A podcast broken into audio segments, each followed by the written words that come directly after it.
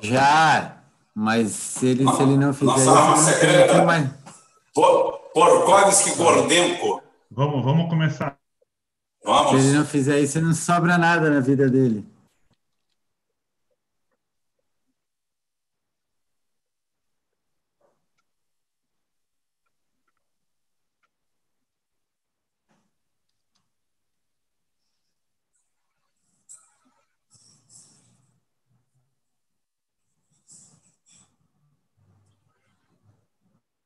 É isso aí, gente. Vida nova, momento novo, canal novo, Geoforça. Graças ao nosso amigo Cheryl Alexander, Alexander, que deu para gente de presente o nome do, do, do, do novo canal. Geopolítica e armamentos. Por quê? Porque os dois andam juntos. Não tem como a gente fugir disso. E a gente vai inaugurando hoje esse novo canal, esse novo espaço, onde a gente pretende manter dois programas semanais, falando exatamente, porque a gente está misturando muitas pautas, e a conversa ao pé do rádio é mais para a gente ter um apanhado é, do dia a dia, né, do que acontece. A gente agora colocou a sessão Drops, gotas, né, que a gente vai falando, botando vídeos curtos, dois minutos, três minutos. Inclusive, esses vídeos começam comigo, mas pessoal do grupo lá tem liberdade para colocar isso aí. O Caraí pode colocar, o Marcelo pode colocar, todos eles podem colocar vídeos curtos e vocês vão ser bombardeados por esses vídeos. Então, a gente, com esse aumento, vamos dizer assim, de volume, de quantidade é, de produtos, a gente simplesmente está separando a geopolítica e o armamento de lá. E nada melhor do que a gente começar com o rei do camarote, o Putin, o Master of the Universe, o homem do século XXI, o grande líder. É, puxa-saquismo não é constatação. Inclusive, a gente não trabalha com isso. A gente aqui não puxa saco de ninguém, a gente não lambe o pé de ninguém, a gente não pratica torcida, a gente pratica análise. Isso acontece no canal principal e vai acontecer nesse canal aqui, que é tão principal quanto o outro. Até porque o principal é vocês e a informação que a gente dá para vocês e a capacidade que a gente tem de esclarecer os pontos para vocês e colocar pontos polêmicos, polêmicos sem nenhuma teoria da conspiração. Tem hora que a teoria da conspiração aparece, não tenha dúvida, não tenha dúvida nenhuma. Tanto é geopolítica e armamento que eu estou com um, um boné aqui, não tem nada de russo, é da Pratt Whitney, tá? presente do meu sobrinho Rodrigo. Então, Rodrigo, estamos aqui. E a gente vai fazer a nossa, a, a nossa aquele, aquele, aquela brincadeirinha do, da, Maguila, da sessão Maguila hoje, que a gente tem aqui o Bruno Freitas da Silva, de Santa Maria, o Marcelo Valente e a Dona Maria do Carmo, que é mãe do meu amigo Pablo, que a gente está sempre trocando ideia, figurinha. Brisolistas, marxistas, é, esquerda, eu, pé no chão. Inclusive, essa semana eu tenho que relatar uma coisa engraçada. Eu estava conversando com um amigo meu, subtenente reformado da PM, e ele me elogiou por um conteúdo que eu passei para ele de um vídeo, e eu falei assim: não, eu sou uma pessoa, na realidade, que eu tenho uma formação de esquerda. Ah, eu hoje não, me, não, digo que eu sou uma pessoa de esquerda, mas eu nasci na esquerda, no trabalhismo, no socialismo, eu nasci aquilo todo. Aí ele virou para mim, ele que é eleitor do Bolsonaro, ele que é um cara de direita, olhou para mim e falou assim: Ah, Rubem, Gilvan é o nome dele, posso citar o nome dele, já está reformado. Mas, Rubem, você, você é um cara de esquerda conservador. É outra história. Olha o que, que a New Left fez com a gente. Olha o que, que os identitários fizeram com a gente. Ou seja, o cara reconhece a figura de um cara de esquerda de verdade. Fala, mas você é um cara conservador, você é um cara defensor da família. Eu falei, é claro que sou. Eu tenho uma família. Nós não nascemos de proveta, nós não fomos achados na rua, não. Nós não cruzamos dois homens duas mulheres e nasceu alguém na nossa família, não. Aqui tudo é tradicional. O que não quer dizer que a gente falte com respeito a ninguém. Então é o seguinte: o próprio cara de direita hoje, quando ele consegue achar um, um achado arqueológico como eu, porque eu sou um achado arqueológico, o cara aí é um achado arqueológico, esse pessoal nosso aqui, o Curumim, nós somos é, achados arqueológicos, porque nós somos esquerda de verdade Nós nascemos na esquerda, nos criamos na esquerda e nós não temos espaço nisso aí que alguém chama de esquerda. Isso daí é um absurdo. Isso é um absurdo. Mas é, a apresentação do canal hoje, a gente fez essa brincadeira com o Putin. Por quê? Por que, que a gente usou o Putin como, como é, partida disso aqui? O Putin, além de ser o maior líder vivo, o único grande estadista, porque o Jinping é um grande estadista, é, mas o Jinping é um grande estadista fabricado, construído.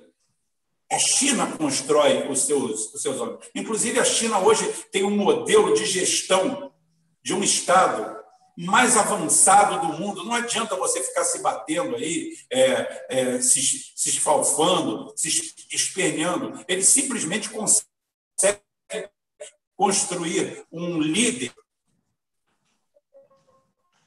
quando ele começa na carreira pública.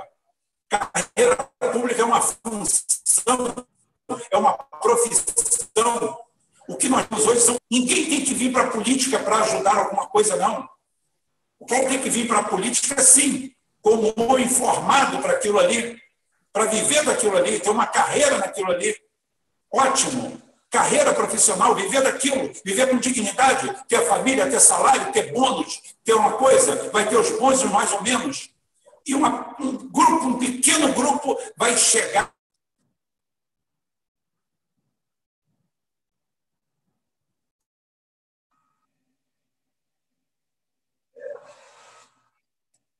falha na transmissão, voltando aqui, voltando aqui, né? você vai ter condições de saber quem é o melhor, quem é o mais preparado, quem é que está ali pronto para isso, quem tem condições. Então, existem algumas centenas de Jinpings prontos para ocuparem o lugar dele quando sair. E vai ser só um, porque só tem uma cadeira que é o presidente, para o líder máximo supremo. A história do Putin é totalmente diferente. Putin, para quem não sabe, dando assim só um apanhado, ele nasceu em São Petersburgo, a antiga, antiga é, Leningrado, né? O, em 7 de outubro de 1952. O pai dele era um herói de guerra, foi vítima, ficou ferido no cerco de, de Leningrado é, aquele cerco monstruoso, ele participou daquilo, ele é de uma família muito humilde, ele se forma como técnico numa escola politécnica e em 1975 ele se forma em direito e presta concurso e entra para a KGB, a Polícia Secreta Soviética. Isso em 1975, 76 entra para ali, faz carreira e chega ao cargo de tenente-coronel da KGB, onde ele, em 85, vai para Dresden, na Alemanha, na Alemanha Oriental, aonde termina a carreira dele lá com a queda do Muro de Berlim. A queda do Muro de Berlim em 91 acaba a trajetória do Putin dentro da KGB. Chegou a tenente-coronel, foi casado durante 30 anos com a Ludmila Sherebeneva, tem duas filhas e esse daí é o detalhe pessoal da vida dele, só, só para a gente ter esses, esses, esses pontos. Inclusive, tem uma passagem muito interessante na vida dele é, em Dresden, porque quando há aquela queda, queda do muro, aquele oba-oba, aquela situação toda, um grupo avança em cima do, da, da central de comando da KGB, com aquele quebra, quebra, arrebenta, arrebenta, vamos passar por cima de tudo, de todo mundo. E ele desce sozinho, saca a sua pistola e fala: daqui para frente ninguém entra, ninguém vai. Ali ele já mostrava o grande diferencial, o grande diferencial de quem era o Putin e do que ele era capaz de fazer e o que fazer. Com o fim da KGB, com o fim da, da, do desmantelamento da União Soviética, com o desmantelamento de toda a estrutura comunista, a caos que se transforma aquilo tudo, a gente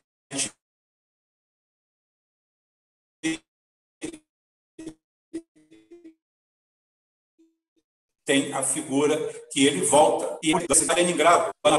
Ele ingressa na política, porque na se elege é, prefeito de São Petersburgo e ali ele adentra a política. E adentrando a política, ele vem para mostrar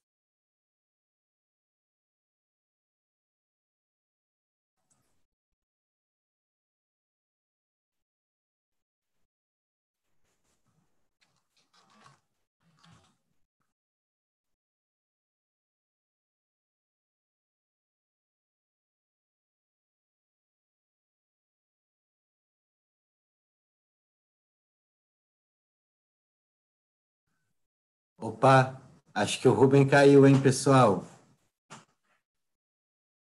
Começou a sabotagem, cortando o sinal da internet. Não, acho que ele está voltando aí.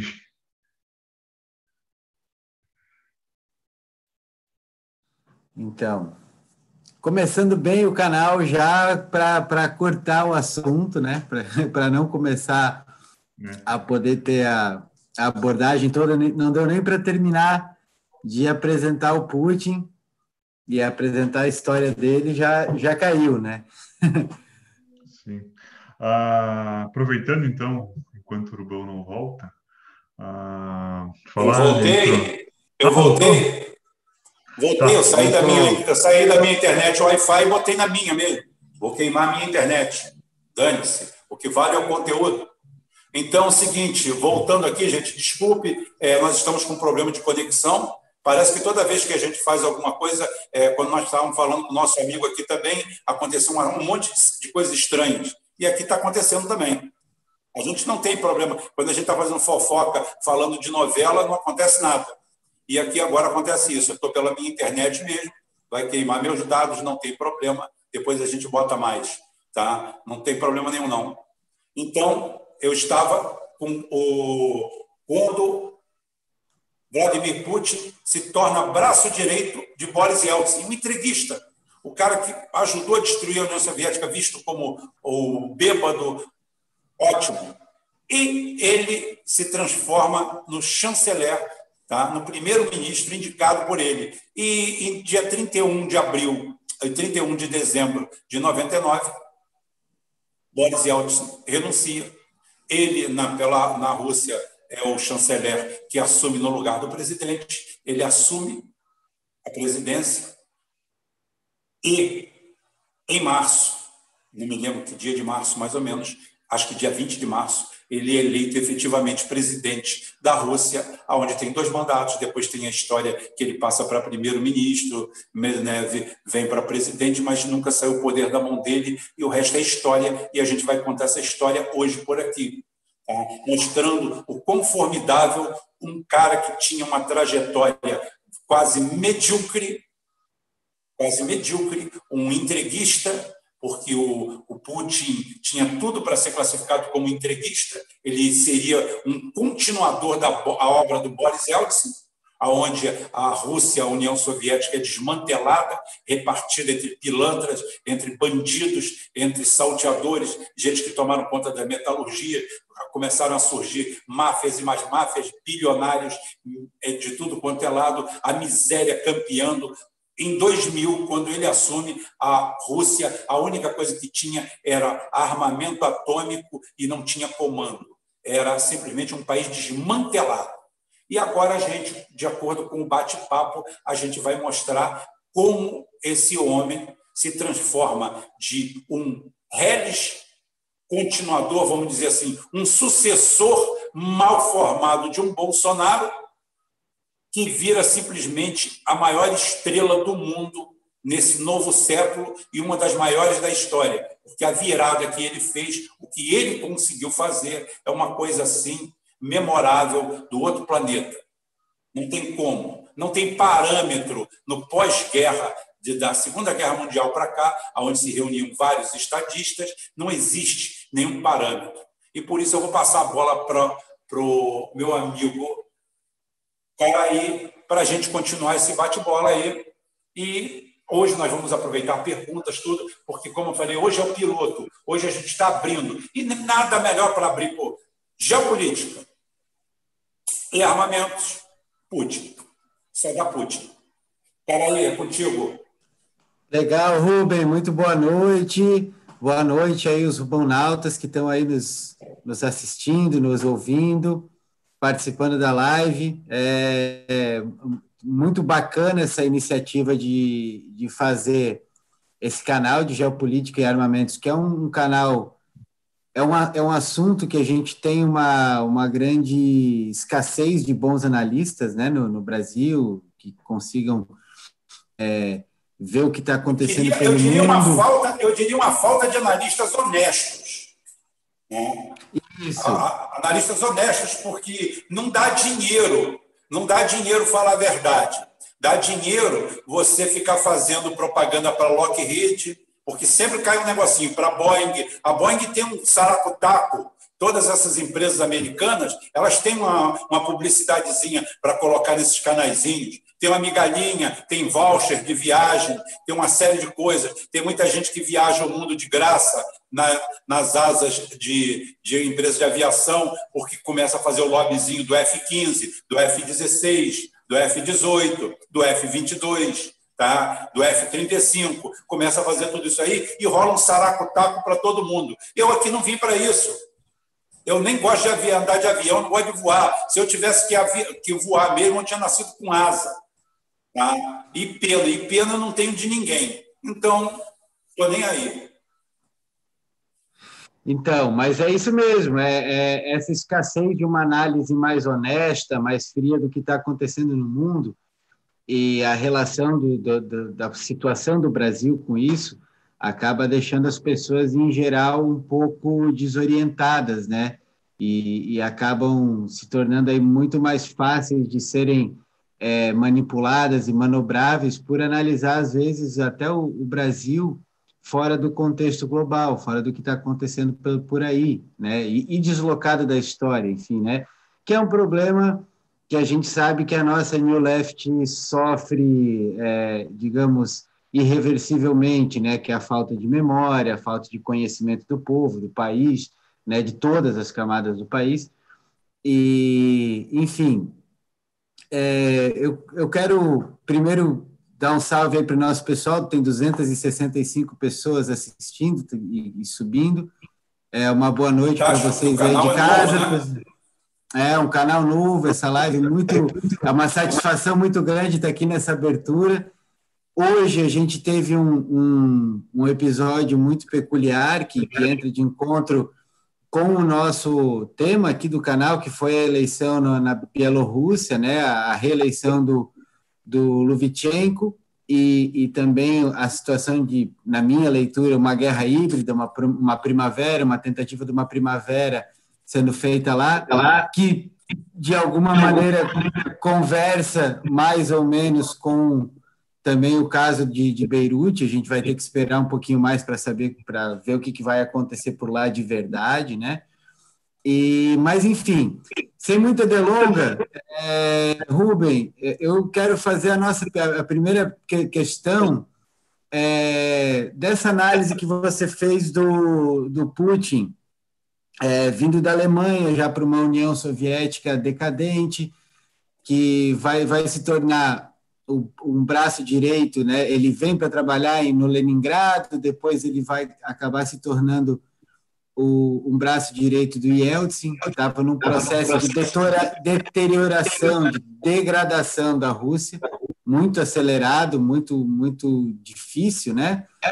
E acaba que o, o Putin ele se elege em, em 99 para 2000, ele, ele, ele vai se tornar presidente, tem logo em seguida a, a questão do submarino Kursk, né, do, do, do submarino nuclear, aquele incidente. Então, eu queria que você contasse como que o Putin fez a hora que ele chegou e encontrou aquela Rússia desorientada, né?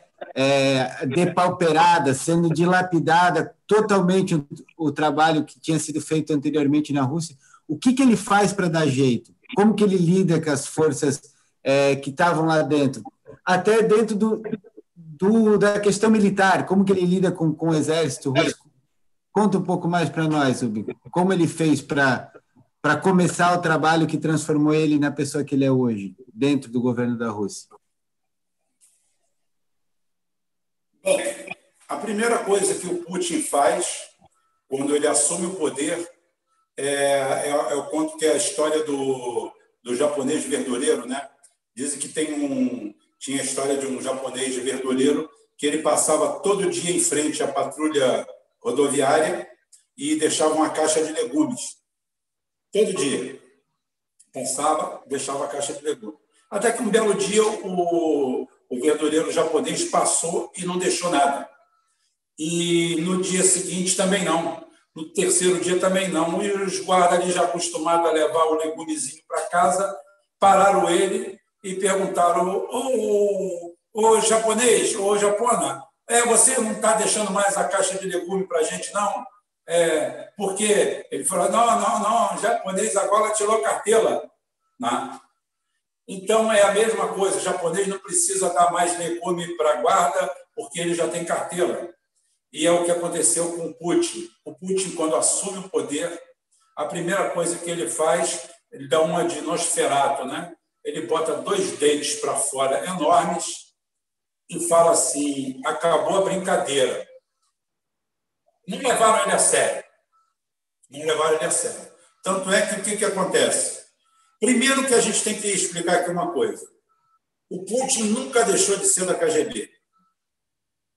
A KGB nunca deixou de existir. Foi a KGB que salvou a Rússia de ser desmantelada em 17 pedaços plano estratégico era transformar em 17 pedaços. Os Estados Unidos e a OTAN, sempre tão bonzinhos, são sempre tão caridosos, eles já tinham empresas e contratos pré-assinados para desmantelar a frota do Ártico, para desmantelar os silos de atômicos, os ICBMs, tudo isso aí. Eles são tão bonzinhos que eles iam fazer tudo isso de graça iriam desmantelar a União Soviética, iam fazer da União Soviética ou da Rússia um imenso Brasil. Um país imenso, que anêmico, que não tem força para nada, um país igual ao Brasil, que se hipoteticamente fosse vizinho da Coreia do Norte, que é do tamanho de Santa Catarina, tomaria um pau militar homérico, e a gente passaria a falar coreano em três dias, é o que eu falei. Eu falo para todo mundo, gente, se o Brasil entrar com uma guerra contra a Venezuela, nessas aventuras, nessas pirações, quem está falando sou eu. Esquece os outros analistas, quem está falando vem cobrar de mim. Tá? O que eu te aconselho? Uma é aprender castelhano e outra comprar uma foto do Maduro para botar na sala. Que as Forças Armadas Brasileiras, é, as Forças Armadas Brasileiras são uma merda? Não, elas estão uma merda. Elas não são uma merda. Primeiro, que não há nenhum objeto ideológico para a gente entrar em guerra com país nenhum. A União Sul-Americana, nós somos um povo irmão. Se a Venezuela pega a porra da televisão deles e coloca no banheiro, é problema deles. Não tem nada a ver com a gente. Se a Colômbia vai lá e tem as bases dele lá dos Estados Unidos vendendo cocaína, Problema deles, já está bem acertado. Todo mundo já sabe que o Dia é o maior fornecedor de cocaína dos Estados Unidos, que tinha parceria com o cartel de Cali e o cartel de Medellín. O problema todo foi que o Pablo Escobar botou as unhas muito de fora e queria o dinheiro todo lá e era nacionalista demais. Não queria investir em empresa de fachada nos Estados Unidos. Foi quando ele cai em desgraça. Então, o que, que acontece? Voltando para, é, para o nosso amigo Putin. O Putin assume o poder e fala assim: bem, ele abriu a dispensa, olhou, tudo fodido, falta isso, falta aquilo, falta aquilo outro, é igual a mãe, igual a mãe de família pobre. Olha em cima o que, que tem: tem trigo, tem água na bica, vai fazer bolinho de chuva com as crianças. Ele abre aquela porra toda e fala assim: o que, que sobrou da Rússia? O que, que nós temos? Arma pra caralho. E boa. Nós temos arma para caralho, e boa, muito boa. Então tá bom. A primeira coisa que nós vamos fazer, nós vamos fazer o primeiro grande, a primeira grande manobra em 12 anos da Rússia, ou seja, o império voltando. E eles fazem essa. Mas uma coisa que as pessoas não sabem é que o Putin faz essa grande manobra, essa grande manobra, aonde o a nau Capitânia é o, é o Pedro Grande, o grande cruzador deles. Além disso, o que, que acontece? O alto comando, o alto comando das Forças Armadas chinesas estão ali, dentro do Pedro Grande. Por quê? Porque eles foram lá ver vários armamentos. Tá? Foram ver o lançamento do estupendo míssil Granite, o destruidor de porta-aviões, com meia dúzia de Granite acaba, acaba aquela frota de, de banheiras americanas que custam 90 bilhões de dólares por ano para manter aquelas banheiras que só assusta país anêmico como o Brasil. Qualquer país, da Coreia do Norte para cima, caga mole para porta-aviões. Porta-aviões só serve para assustar Somália, Angola, Brasil, Argentina, país de terceira categoria sem força militar. Tá? A Índia tem o Brahmos, a, a, o Irã tem aquele antinavio, agora que eu, não, que eu não me lembro, e a Rússia tem desde o Moskvit, que é de 1969 70, tá? até o Granitz. E o grande míssil de todos eles é o Stalin. Né? O Stalin é um torpedo míssil foguete que não tem análogo até hoje no mundo, que ele é lançado, ele é lançado como foguete, ele entra na atmosfera, ele desce de paraquedas, o torpedo vai e vai em direção ao submarino ou ao navio que vai ser afundado. Isso daí causa uma comoção muito grande na OTAN, que sentiu, é claro, através da espionagem, falou assim: tem merda aí. Esse porra desse russo que está aí está a fim de arrumar merda. E o que, que eles fazem? Achando que estavam lidando com mais um merda da vida, mais um bosta da vida. As manobras acontecem no Mar de Barents e aonde está o Kursk. O Kursk, na realidade, é um submarino novo, é um submarino da classe Oscar II, 118 é, tripulantes a bordo, e ele fez o primeiro lançamento do Granite iria fazer do Stallion e ainda dentro dele tinha o Skal. O Skal, para quem não sabe, é um torpedo que viaja dentro de uma bolha de gás. É algo assim que, a nível físico, você tem que entender de física para saber, é chamado é, torpedo de ultracavitação. É por isso que isso aqui é um canal de armamento. É para você não ouvir merda, para você ouvir o que presta. Eu não estou aqui para ficar lendo para você o catálogo disso tudo. Alcance se é de 3.428 metros e 32 centímetros. Estou falando para você o que, que há. O Skal, é, tanto é que por causa do Skal, tinha um, um, israelense e um americano condenados à prisão perpétua lá, que tentaram é, roubar, é, através de uma empresa de fachada, é, no ano de 2002 ou 2003, os planos do Skal, que não tem análogo no mundo. E o que, que acontece? Esse submarino está no mar de Barents, uma profundidade baixa, 100 metros de profundidade, mar abrigado. Toda, toda a, toda a, o alto comando chinês ali, porque o, o Putin já via, ali os chineses já estão começando a ficar com dinheiro. Isso aí é ano 2000. Nós estamos falando de 12 de agosto de 2000. Um dia depois do meu aniversário, tinha que ser, né? Graças a Deus. Vai fazer agora aniversário. Dia 12 de agosto de 2000, o, o, essas manobras são realizadas, o alto comando chinês está lá porque o Putin quer o dinheiro dos chineses. Uma grande parceria que começa ali e está até hoje. E o que, que acontece? Dois submarinos, esqueço agora o nome deles, o, o que é Memphis, Memphis e outro inglês, começam a fazer o gato e rato. Isso é comum nas manobras deles. Tá? Já houve acidentes, já houve afundamentos, já houve enfrentamentos, tudo abafado. Mas os dois estão ali em volta. E o que, que acontece? Numa manobra, o, eu acho que foi o Memphis, eu acho que foi o Memphis, não me engano. É, uma manobra, dizem que o capitão do Memphis, ou desse submarino americano, é, pelo sonar, escuta a abertura de, de, de, de escotilhas. E ele achou que ia ser atacado. Né? E deliberadamente ele envia um torpedo Mark IV no Cusco. Foi um ataque covarde, foi um ataque sorrateiro, foi um ataque criminoso. Tanto é que, se quem quiser, depois eu coloco a foto, tem a foto, tem a foto exata da seção do Cusco, aonde tem a entrada do torpedo, dá para ver, porque esse torpedo tem a cabeça de urânio empobrecido.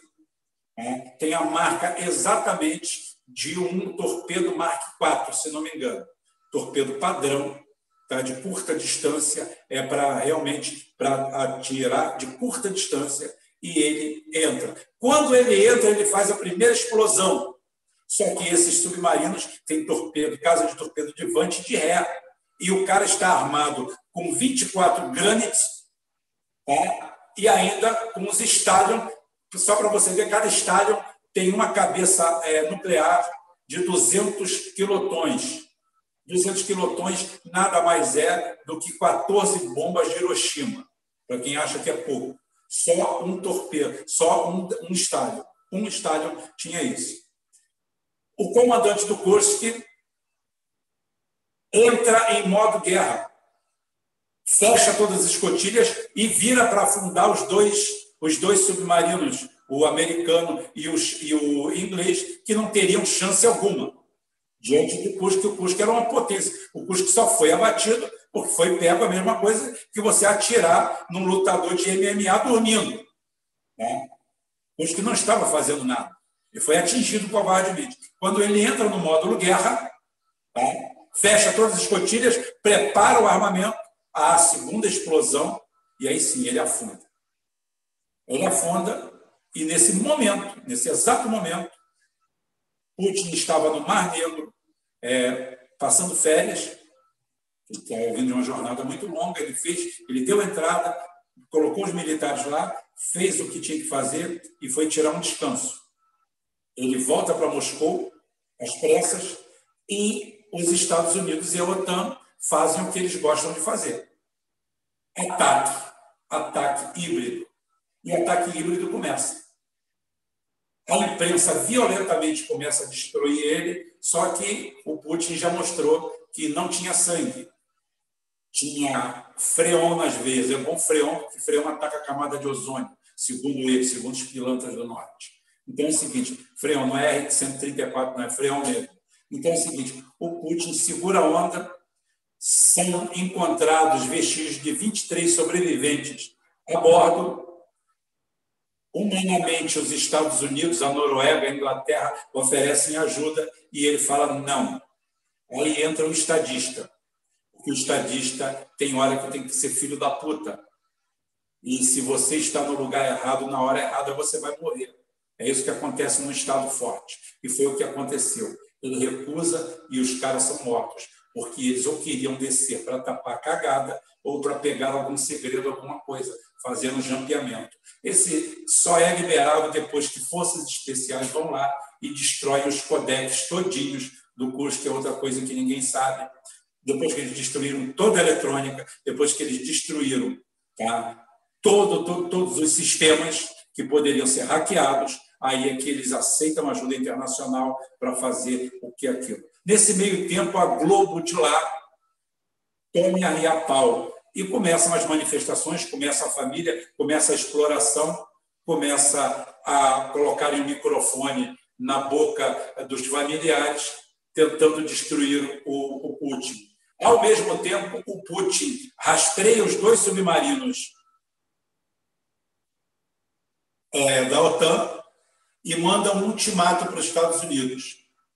Falou que ia destruir os dois e a merda estava feita e falaram para ele de volta, é, mais ou menos, gente, eu não estava presente, não, tá, por favor, para os idiotas da objetividade. Fala assim: você não tem coragem. E o, o Putin mandou a célebre frase: Eu não tenho nada a perder. E nesse não tenho nada a perder, ele consegue arrancar 30 bilhões de dólares do Ocidente a fundo perdido e ainda o perdão de mais 12 bilhões de dólares. E a gente pode dizer que o custe que foi afundado pelo Ocidente numa manobra tentando derrubar o Putin foi quem salvou a União Soviética, a Rússia, que estava fodida, depauperada, rebentada, sem ter o que fazer. Com esses 12 bilhões de abono e 30 bilhões, que hoje significariam 60 ou 80 bilhões de dólares, tá? ele consegue dar a primeira alavancada. Não sem antes dar uma cartada, botar o alto comando da, da, da Rússia em volta da mesa e fez o que nunca a galinha do Lula fez na vida. Nunca esses políticos de merda que nós temos aqui fez. Ele dá um aumento de 150% para todas as forças militares, 80% a 100% para os generais, para a turma, para a alta tropa, sabendo que tinha corrupção desenfreada lá dentro. Ele dá esse aumento, coloca todo mundo do lado dele, aperta o sistema, coloca a Globo de lá fora da lei, desce a lenha, mete a porrada, fecha o que tem que fechar, prende quem tem que prender, e concomitantemente a isso, ele faz um plano plurianual de reforma das Forças Armadas, que a gente conversa mais para frente. Isso daí é só uma pincelada da história do Bush. Ok? Vai aí, Vai lá, ô, Cirção. Ô, Rubão, ô, Rubão, aqui, ó, comando nota algumas coisas aqui. É Pode falar. Que a gente enfrenta. Ah, tá, tá, tá me ouvindo? Estou ouvindo. Tá me ouvindo? Tá ouvindo? Estou ouvindo bem. Não, uns paradoxos que eu peguei. Beleza, assim, ó. É a questão do troço da administração chinesa versus meritocracia, né? Lá é exatamente, quem tem pica vai. Né? Então, essa, são a outra que eu peguei bem do início também, entendeu? tratar isso, é a questão como é que o conservador é o partido novo, hein? É, a dialética é um troço espetacular. É, a gente está falando aqui em dessa questão de bomba termobárica. Nós temos uma guerra híbrida uma guerra híbrida que faz parte dessa questão. É, fica difícil até de separar um, um, um, canal do outro. Um paralelo que eu gostaria de fazer, que eu acho que ilustra, pode, pode ser que ilustre o pessoal bem assim, vamos dizer assim, o Putin, né, no caso, ele chegou lá como um, mandalete do, do gambá neoliberal Yeltsin. É. Só que ele chegou lá e botou outras cartas na mesa. A gente pode fazer um paralelo com o PT, sendo exatamente o inverso. Né? Chegou dizendo que era uma coisa e acabou sendo exatamente o que não era. Uma outra, né, da como é que é? Tu disseste muito bem, né? O, o, o meu velho dizia o que faz a diferença do, do soldado regular com o guerrilheiro é que o guerrilheiro não tem nada a perder. Ele está jogando com a vida dele. E aí, quando tu bota na mesa para os caras, porque o, o grande capital deles é outro, aí a, a cola fina. A cola fina. Era só isso aqui. Tem outras coisas anotadas, mas não vou, vou deixar espaço. Fala aí, Rafael. Falando, ok, ok. Boa noite, pessoal. Tranquilo? Tá Boa noite. É, eu queria apontar umas coisas assim também nas, nas notinhas que, eu, que o Cício fez. Queria falar sobre o Yeltsin, que o Yeltsin, eles apagaram da, do mapa, né? A mídia atlantista da OTAN nunca fala do Yeltsin. Parece que saiu do Gorbachev e foi direto para o Putin. E que, que aí chega a ser estranho, assim, quando você vai procurar é, links a respeito, o que aconteceu naquele período, fica uma coisa muito nebulosa. Teve até tipo um, uma intervenção do exército contra o governo na época, eu acho. Isso daí eu vou deixar para você falar. E sobre a China, a China tem um negócio interessante, porque é, o Partido Único tem muito de confucionismo e até de kung fu, porque eu estava pegando umas coisas e lendo a respeito quando um mestre encontra com o discípulo e o discípulo aprende coisas novas e não passa para a escola de kung fu, é, ele começa a dar esporro no, no, no, no, aluno porque não compartilhou a informação para ver como é que é o sistema que o chinês de Partido Único trabalha, que tem várias influências da filosofia oriental, taoísmo, confucionismo, que engloba esse sistema. Não é tão simples como parece para a gente que é ocidental. A gente não tem essa visão. Agora eu deixo para vocês aí. Ok? É, ok, ok, ok. Bem, é... É que, é que ô, Rubão, é. Rubão, é que lá a meritocracia manda, não é a parasitocracia. Essa é a é. Mas, mas é exatamente isso. Eu, eu ia começar a comentar por isso. O, o, o brasileiro ele considera a meritocracia o QI.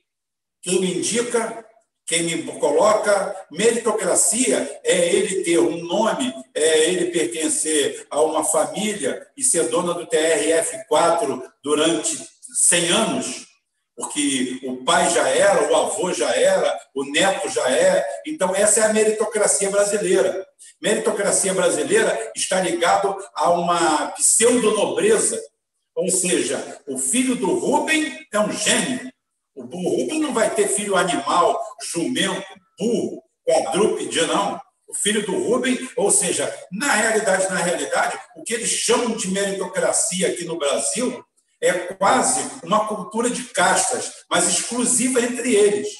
Então eles veem isso aí, é o fulano de Cicrano e Beltrano. Aí você, você vai nos tribunais de justiça do Brasil, e você vê que os, os sobrenomes são pertinentes. Né? Se fosse a meritocracia de verdade, você ia ver ali uma pluralidade de nomes incrível. Ia ter Gonzales, Petracos e tudo, e você não vê um Gonzales, você não vê um Petraco, você não vê ninguém, você só vê aquela mesma turma. O cara é neto de fulano, mas, cara, esse cara tem, é um ninho de gênios. Se eles são tão geniais, por que, que nós estamos nessa merda? Se eles são tão bons, por que, que a meritocracia brasileira não só produz isso? O Brasil já tem uma cultura, saindo um pouco lá do, do nosso tema, mas é o nosso tema recorrente. O Brasil já tem uma, uma cultura. Eu trabalhei 23 anos seguidos na maior empresa do Brasil, e tirando alguns pontos aqui, eu não vou ficar guardando mais porra nenhuma, não. Bom, eu só não vou falar do acidente da P-36, porque esse eu vou falar em data oportuna. Agora, o resto eu vou falar e jogar no ventilador mesmo e foda-se se doeu no ouvido de alguém. Não estou nem aí. Tá? O que, que acontece? A Petrobras, que é uma das empresas mais profissionais do Brasil, de melhor qualificação técnica, tá? não deixa de estar longe dessa choudra, dessa nata, dessa merda, dessa mentalidade brasileira, filha da puta, enterradora de talentos. O Cício chega na minha mesa, chega à minha mesa perto de mim. Aí eu pergunto quem é o Cirso. Aí o Cirso fala assim: não, eu sou apertador de parafuso 3. Aí eu falo: bom, tu é um merda, sai daqui. Ou seja, eu nem pergunto o que, é que o Cirso tem para trazer para mim. O Cirso, se sair alguma coisa do Cirso, o Cirso não fala três idiomas, o Cirso é, não é nenhum letrado, não é nenhum ilustre da Petrobras, não é nenhum aquinoado, não é nenhum meritocrata, pré-meritocrata. O Brasil trabalha com a pré-meritocracia. A pré-meritocracia brasileira é quando você preenche uma série de requisitos. Tá? Você conseguiu graduação nisso, naquilo, naquilo outro, você tem um parente é importante, você tem um cara que te indique, você tem um político nas tuas costas, você tem tudo isso. Tu é puxa-saco ordinário e lambedor de saco dos outros, você só sabe fazer cinco a cabeça. Então, parabéns, Cício, você é meritocrata. Você tem direito, você tem direito, porque você é tudo isso. Agora, o Cisso contestador, o Cisso que vê um negócio mal feito e fala está errado, Se todo mundo falou que está certo, mesmo o Cirso estando certo, o Cirso é problemático. Aconteceu comigo uma coisa muito interessante, que eu vou poupar o nome das pessoas envolvidas, porque não tem autorização delas e são pessoas é, que eu gosto muito. Uma delas é um engenheiro da Petrobras, uma figura fantástica. O pai dele foi herói de guerra, foi piloto da RAF, né? foi abatido no Canal da Mancha e tem até uma história bonita, dá até um filme legal da Netflix, porque ele vai para um hospital de campanha e lá tem uma, tem uma enfermeira brasileira, tem uma enfermeira brasileira, e a enfermeira brasileira, ele se apaixona pela enfermeira brasileira, e a enfermeira brasileira volta para o Brasil, ele vem atrás, casa com ela, tem filhos e um desses filhos é esse meu amigo, que é engenheiro da Petrobras. Não posso falar o nome, porque eu não tenho autorização para isso, nem vou expô-lo. Mas um dia ele falando para mim, um dos melhores engenheiros que eu já trabalhei, um dos melhores técnicos, eu não falo engenheiro, eu falo técnico, técnico, especialista, o cara que sabe, o cara que conhece. Uma vez ele virou para mim e falou assim: É, peão, o negócio está ruim para você. Porque teve uma reunião gerencial onde estavam 50 e poucos gerentes e o meu nome saiu à baila. E dos 54 gerentes, se não me engano, do setor inteiro, só dois ou três aceitavam que eu trabalhasse na unidade deles. Os outros não me queriam. E a única as perguntas que eu fiz foi o seguinte: alguém tem alguma acusação é, de corrupção minha? Não, ninguém. São unânimes. Todo mundo diz que você é honesto. Não pesa muito no Brasil, né, ser honesto. É quase um demérito. É... Conhecimento técnico, não. Todo mundo diz que, graças a você, é realmente tem grande conhecimento técnico, você é, realmente é um grande profissional. Então, por que, que ninguém quer o Rubem Gonzalez? Matrícula 136709, zero. Essa é a minha matrícula na Petrobras, 7 de 7 de 1987, foi quando eu entrei naquela empresa. E tecnicamente não saí até hoje. Ah, mas isso a justiça resolve. Tá bom? Então é o seguinte: ué, então qual é o problema? Você é um cara problemático. Entendeu, meu amigo Cirso? O Rubão é, era mal visto nos corredores da Petrobras, nas gerências, que ele era um cara problemático. Ele tinha dificuldade de engolir conversa mole, ele tinha dificuldade de passar por cima de merda, ele tinha dificuldade de se solidarizar com bosta, ele tinha uma dificuldade muito grande de ver o mal feito e não consertar. E muitas vezes aquele mal feito estava ali porque era igualzinho ao tracajá, a tartaruga na forquilha da árvore. Se está lá em cima, alguém colocou, não mete a mão. Mas eu sempre passei perto de um jabuti no alto de uma forquilha e arranquei ele e botei no chão. Foda-se. Assim, alguém botou ele aí. Falei, foda-se, o lugar de jabuti é no chão. Jabuti não anda nem sobrevive em cima de forquilha de árvore. Então é isso aí. O que nós temos é esse quadro da meritocracia. A meritocracia no Brasil se chama puxa-saquismo. Puxa-saquismo. E é de norte a sul. E não é um privilégio estatal, não é um privilégio do serviço público, é um privilégio nacional, é uma mania nacional.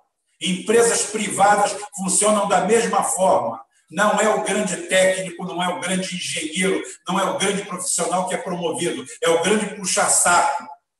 É o grande canalha que consegue roubar, chupar serviço dos outros, se aproveitar da apropriação indébita da, da capacidade alheia e fazer isso. Eu já vi situações na Petrobras, eu já vi. Vou parar para falar sobre isso. Então é o seguinte: primeiro, primeiro grande motivo da gente não dar certo como nação é a nossa índole, a nossa moral, é o nosso lastro moral, é a incapacidade que o brasileiro tem de conviver com a crítica. Aqui você vê, você publica uma coisa aqui, aí o cara está aqui, o cara diz que me ama, o cara diz que é apaixonado por mim, O cara só, faz, só falta fazer uma declaração de amor, de fazer inveja na minha namorada e nos meus filhos. Aí no dia seguinte, quando eu falo algo que dói ao ouvido dele, o cara começa a me xingar. Porque eu simplesmente estou falando algo que não agrada. Que na realidade ele não é meu amigo. Ele não me admira. Ele admira aquilo que eu falei e que dá para tipo um benefício para ele. Nós temos aí o caminho aí da nossa porca gorda, que está sempre aqui no canal, sempre aqui dando dislike, que a primeira coisa que essa pobre alma cebosa faz é vir aqui dar um dislike. Eu até sinto falta quando não tenho dislike dele. Então, é esse tipo de alma cebosa que vive aqui. E a esquerda nossa, a oposição nossa, está conseguindo se superar, ela está conseguindo ser pior, muito pior, muito pior do que o establishment que eles chamam. Você chega para o cara e fala assim: é, os caras, o Paulo Guedes, filho da puta, está privatizando a Petrobras, está acabando com a Eletrobras. Aí o cara te pergunta: eu trabalho na Petrobras? Eu trabalho na Eletrobras? O que, qual o benefício que a Petrobras e a Eletrobras me dão? Qual? Aí você olha para 13 anos do PT e pergunta assim: o que que essa rempa de filho da puta fez para mudar esse cenário em 13 anos? O Hitler, em cinco anos, não estou aqui, por favor. Eu não vou pedir por favor, não, vai para caralho. Se não quer entender, não entenda. Foda-se. O Hitler, em cinco anos, tirou uma nação de 10 milhões de, de por cento de inflação numa nação que virou a maior potência militar do planeta tirou esse coelho da cartola, fez tudo isso em cinco anos. O PT ficou 13 anos no governo, não fez porra nenhuma, não mudou caralho nenhum. Mandou a gente ir para Casa Bahia comprar televisão com juros de 150% ao ano. Deu um aumentinho para as pessoas e mandou todo mundo ir consumir com taxa Selic a 14,25%, como foi aquela filha da puta da Dilma colocou, com Joaquim Levy entrega o Brasil, tira 180 bilhões de reais do Brasil, faz o maior contingenciamento da história do Brasil, enxuga, bota 10 milhões de brasileiros na rua da amargura, foge todo mundo, desestrutura a Petrobras e entrega o pré-sal, que foi aquela vagabunda que entregou o pré-sal, manda, -me, manda me, me, me, me processar, estou cagando. Cago mole. Foi isso que ela fez. O pré-sal passou porque dois senadores do PT não foram na votação. Foi o PT que entregou o pré-sal. Isso é verdade. É igual agora me vem a turma com ah, o PT jurídico, PT não jurídico. PT jurídico é o caralho. É tudo PT. Só tem um PT. Só tudo conversa. Isso é igual aquela história do policial bom e o mal. Ó, o Cício é o policial bom, o Rubão é o policial mau. Não existe isso. O Cício é um policial filho da puta e o Rubão é um policial filho da puta. Os dois estão fazendo um teatro para fuder alguém. Todos os dois são filho da puta. Então é a mesma coisa. O PT jurídico é filho da puta e o PT não jurídico, filho da puta é. Estou falando do militante? Não. O militante é um pobre coitado, é um enganado. É igual o cara do MST que está torrando embaixo de uma lona uma lona preta daquela, que, porra, aumenta a temperatura em 45%, morrendo, sendo grilado. Por que, é que o PT não deu porte de arma para o MST? Por que, que não deu para o homem do campo? E para o cara do campo, para ele se proteger? Os caras são mortos igual moscas pelo interior do Brasil. Enquanto isso, vai ver onde está a alta cúpula do MST, os CEOs do MST, vai ver onde mora o Chicão, Vai ver onde mora o Stedley, vê se eles estão embaixo de barraca. Aí me aparece esse tal de Boulos aí, esse cosplay de sem teto. Onde já viu sem teto nascido, crescido, engordado na classe média agonada? O cara vem para lá com cosplay. O cara parece Ô, Rubão, um Naruto. Ô, Rubão, só fazer um parênteses. A última vez que eu vi o Stedley foi cagando mole pro tal do, do Mamãe Falheia, que é Papai Falheia, que me bosta lá aqui na redenção. Aqui. É bem isso aí. E outra coisa, não é o PT não fez nada, não, o PT fez um monte de coisa. O que nós estamos falando, assim, fazendo um link, me, permite, me, permite, me perdoe a interrupção. com a questão de geopolítica e armamento. O PT fez muito, fez muito com essa bosta dessa inclusão creditícia e sem inclusão política e, e, e pelegamento da porra toda. O PT fez muito. Outra coisa que disseste também, essa questão, o poder mais, é, o alicerce mais sólido da eterna plutocracia brasileira é o que? O judiciário e seus anexos. O que, que o PT nessa prova? Diz que abria a tal da caixa preta. Foi lá e empoderou os caras. Deu mais linha para os caras. Então, não é o PT não fez nada. O, é, tem, tem esse caldo de cultura da, da, da, dessa, desse culto à ignorância, né? também passa para a questão do cara ter dignidade, é, é, é a, dizer assim, é a mediocracia, o reino da mediocracia. Pode terminar na fala aqui, por favor. É, o reino da mediocracia é do que indica esse troço todo que está dizendo. O, o PT fez muito por isso. Então, não é assim que o PT não fez nada. Não, o PT criou o caldo de cultura uh, uh, propício, excepcional, para que, na questão da, da guerra híbrida, né, na não termopárica, essa bomba comunicacional, essa mentalidade brasileira, com o oliviano, penso que são o Braddock, que são os cagalhão, que não sabem fazer porra nenhuma, estão aí, ó, é, e cada lei, e, a esquerdinha fala, ai, ai, ai, pai, para, não, não, desculpa, o parente não me aguentei. Toca a ficha. Tocamos a ficha. É, é, então. Pode falar, pode falar, cara pode falar. Não, eu só, assim, eu não sei se é o seu microfone ou se é a internet, mas cortou bastante quando você estava falando, eu não consegui entender tudo, e o pessoal também está comentando na live. Aqui nos comentários do YouTube, né? Não sei se a conexão é o microfone. Mas. É... Eu ia aproveitar o Justiça também. O Justiça jogou a bola e eu queria chutar um pouquinho também. É, vai lá, eu ia analisar mais ou menos nessa linha, é, mas, mas pode falar, depois eu comento. Vai lá, Rafael. Não, que, tipo, o, assim, eu estou tentando analisar o PT depois das eleições do Bolsonaro até agora. E, tipo, é, você vê uma apatia você viu tantos youtubers falando de um ano e meio, dois anos, ah, fora Bolsonaro, fora Bolsonaro, e a Glaze no, no primeiro momento fala que é, não, somos contra o impeachment do Bolsonaro. Quer dizer, ela começou a desmontar a própria a mobilização que estava eh, acontecendo, estava criando aquela expectativa, eles ficam assim, bora, bora, vamos derrubar, vamos derrubar. Aí na hora chave, eu falo, não, não vamos fazer isso. Quer dizer, muito petista que não é tão, como vou dizer, fanático, tão cabo eleitoral, vê aquilo, ah, foda-se, vou tomar, vai tomar no cu todo mundo. Porque, porra, você fica criando aquela, aquela, aquela ânsia, fica xingando a militância, fica assim, bora, bora derrubar ele, bora derrubar ele. No primeiro momento, quando tem a, oportunidade, puxa o freio, todo mundo manda para casa do caralho. E eles têm isso, é muito estranho. Tipo, não fizeram uma grande manifestação contra a reforma da Previdência. Fica o dia todo no WhatsApp botando GIF do Lula, é foto do Lula, Lula vai vir, Lula 2022, e fica nessa, fica nessa, fica nessa. Chega num ponto psicológico que o cara não aguenta, cara. Quem não está recebendo dinheiro está pouco se lixando pro PT. Por isso que o Bolsonaro está com 40% de, de aprovação. É isso que eu queria dizer, só isso. Bora.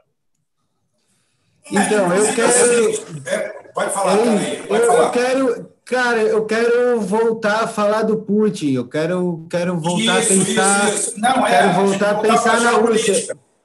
Isso. Então, eu queria, eu quero fazer um paralelo, né, Rubem? Porque você começou a falar um pouco de como que o Putin ele ele fez, né, para assumiu o poder de fato, né? Contou essa sabotagem do Kursk, né?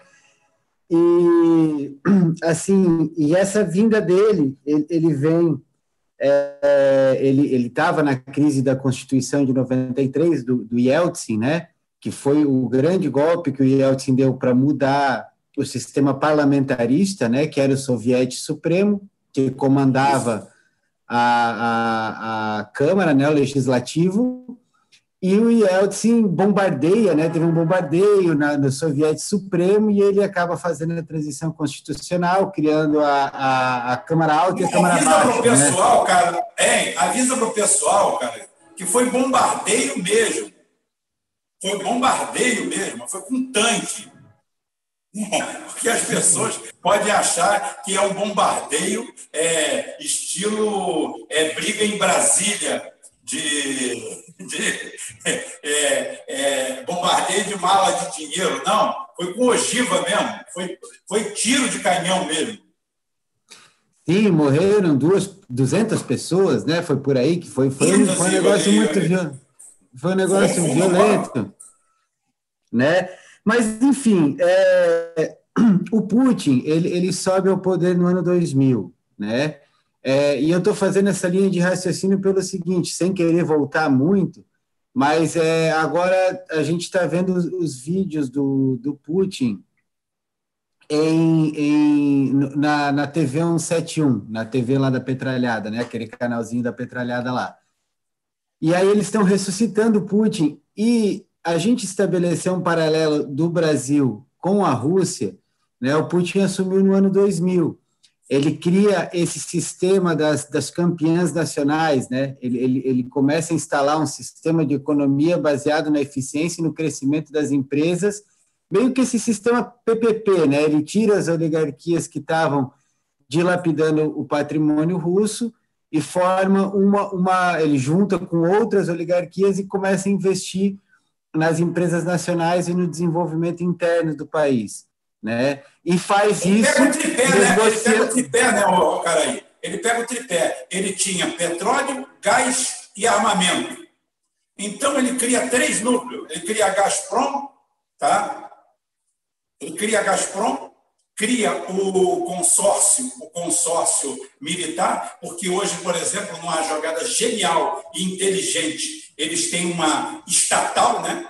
Que, por exemplo, você. Eles, eles têm, por exemplo, se não me engano, ai, lembrando aqui agora, acho que são sete, são sete fábricas, são sete fábricas é, de aviões, tá? É, da Yakolev a Beriev. As pessoas só, só acham que só tem MiG lá e Sukhoi. Tá? Porra, tem Antonov, tem Beriev, tem Yakolev, tem a tem a, a Kamov, tem todas essas aí, a Mi, tá? então são sete, se não me engano.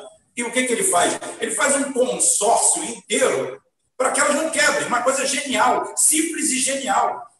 Simples e genial. É como se você fizesse um consórcio, vamos dizer aqui no Brasil, de todos os produtores de soja, em que um grande segura um pequeno, um pequeno segura um grande, e todos eles continuam, porque você não depende das intempéries do mercado. Você sempre vai ter todos funcionando. Isso foi uma medida sensacional, uma medida sensacional, uma medida baseada em cima do nosso, da nossa estrutura, que é o nacionalismo. Nós, ao contrário do esquerdinha de merda, nós não temos nada contra o empresário nacional. Nós temos contra aviltamento da mão de obra eu quero sim, eu quero o Brasil cheio de Marcelos Odebrecht. Eu não quero é aquele esmigo, filho da puta da Ravan, que quer pagar 200 contos por mês para um escravo trabalhar atrás de um balcão para ele. Eu prefiro Marcelo Odebrecht, que está 13º, 14º, Sodexo, dá plano de, plano de saúde para a família. Eu estou pouco me lixando se ele é rico, se ele é corrupto, se ele é o que é. Vamos rasgar essa fantasia de merda, porque o sistema é corrupto. O corrupto que você pegar, você prende. É liberado roubar? É liberado assaltar? Não. Não é proibido assaltar? Agora é o seguinte: nós vamos fazer uma lei especial contra assalto. Não precisa, caralho! Já tem. Tem um código processual penal nesta porra que diz que isso é crime. Agora, o que não pode ter é 200 penduricários para salvar o cu de 200 filhos da puta. O que não pode é isso. Então você pega o Código Processual Penal que existe aí, aí você não precisa daquele vagabundo, daquele Dallagnol, aquele ilegítimo funcionário público que entrou pela janela porque esta porra desse país é um cartório, como o, como o, o Sérgio Moro. Cadê alguém para vir a público? Cadê o PT para vir a público e esmiuçar como o Sérgio Moro entrou para a política? Pra, pra, é, quer dizer, política, né? Ele entrou pelo judiciário da política. Como? Você sabe por quê? Porque vão descobrir a falcatrua feita pelo PSDB, que é irmão siamês do PT. Porque a falcatrua foi feita lá em 95. Aquele merda foi colocado pela janela. Aquilo não tem capacidade de fazer um nó com um pouco molhado. Aquela porra não sabe nem falar. Aquele energúmeno não sabe nem falar. E o cara, não por acaso, pegou o maior caso de dinheiro, de desvio de dinheiro do Brasil da história. Não por acaso. Aí Márcio Tomás Bastos, um graneiro da pior espécie, um advogado que era advogado dos tucanos, ministro da Justiça, vai lá e sabota todo o processo do Banestado, onde o meu amigo Rômulo entra agora e não vale a pena. Já falei, Rômulo, pega tudo isso aí e leva para o Aras, leva para o Bolsonaro. Ninguém tem compromisso com eu, eu não tenho, você não tem. Pega essa porra toda e vai lá no Bolsonaro e entrega. Olha aí, Bolsonaro, foge essa porra toda aí. Porque se a gente explodir a Lava Jato e aquela quadrilha toda sair presa, aqueles caras que destruíram o Brasil graças ao PT, graças ao PT, o PT que endossou, foi o PT que criou a Lava Jato, tudo lá foi criado, a Dilma fazia parte, Zé Cardoso fazia parte. E outra coisa, mesmo se não fizessem, como poder instituído e eleito, tinha que dar um basta, um soco em cima da mesa. A Lockheed faz o maior escândalo, isso aqui é geopolítica, faz o maior escândalo de corrupção da história, vendendo Hércules, vendendo F-104 Starfighter, a fábrica de viúvas, o avião mais merda da história da humanidade, só na Alemanha matou mais de 200 pilotos, chamado de ataúde voador ou fábrica de viúvas. Venderam para o mundo inteiro bilhões e bilhões e bilhões de dólares de corrupção. O que a Suprema Corte Americana fez? Proibido falar em Lockheed. Lockheed é nossa, porra. O dinheiro vem para cá. Howard Hughes, o grande magnata, o homem de ferro, Tá? O Tony Stark da vida real. Agora estão tentando criar o Elon Musk, aquele merda, aquele boçal semi-analfabeto, que não sabe também fazer um óculos, um copo molhado. Pelo menos o Harold Hughes é um engenheiro genial e um ótimo piloto. Pelo menos isso. O cara vai no Congresso Nacional e diz que subornava todo mundo mesmo. E sabe o que termina? Em risada, todo mundo rindo. E aqui pela guerra híbrida, ah, como prender todo mundo? A mais 90% do brasileiro que estava reclamando da Lava Jato é porque não tinha como roubar. Não tinha como. O cara olhava uma Porsche, olhava aquele dinheiro, falava assim, pô, imagina esse dinheiro na minha conta, já estava morando em Miami, lá junto com o Gugu, fazendo meia com ele. Também o Gugu morreu, não dá mais fazer meia com ele. Porra, mas ainda tem viado de sobra lá. Então é isso aí, cara. É isso aí. A gente tem como dar certo? Tem. Como? Como nação. Eu estou vendo uma curva do Bolsonaro. Vamos ver. Como eu falei, não tem compromisso com o erro. Não tenho umbigo enterrado com ninguém. Não devo porra nenhuma a Lula. Não devo porra nenhuma a Ciro. Não devo porra nenhuma a Bolsonaro. Devo sim. Devo a quem está aí do outro lado da tela vendo a gente. Devo a quem é trabalhador, quem é nacionalista, quem é honesto, quem é correto, quem quer um país melhor, viver num lugar melhor. Para essa porra dessa guerra, a gente briga por tudo. O cara foi lá num condomínio lá em, na puta que pariu aí, eu até fiz um negócio, pega uma baleia azul lá, o cara fala um monte de merda pro cara e já se fudeu, foi execrado publicamente. Ele já foi humilhado. O próprio Bolsonaro dá um show. O Bolsonaro dá um show, fica ao lado do rapaz, execra o outro e diz, e dá como teve gente que falou, tem uma de Darcy Ribeiro, o nosso povo é assim, o nosso povo é mulado, o nosso povo é assim, ótimo. Não, aí já tem leão da esquerda querendo lançar o cara deputado. Outro, não, ele é evangélico, ele é negro, ele é um cidadão, foi desrespeitado pelo outro, o outro se fudeu. A baleia azul se fudeu. Aquilo tem que acontecer, execrar todo canalha que faz aquilo.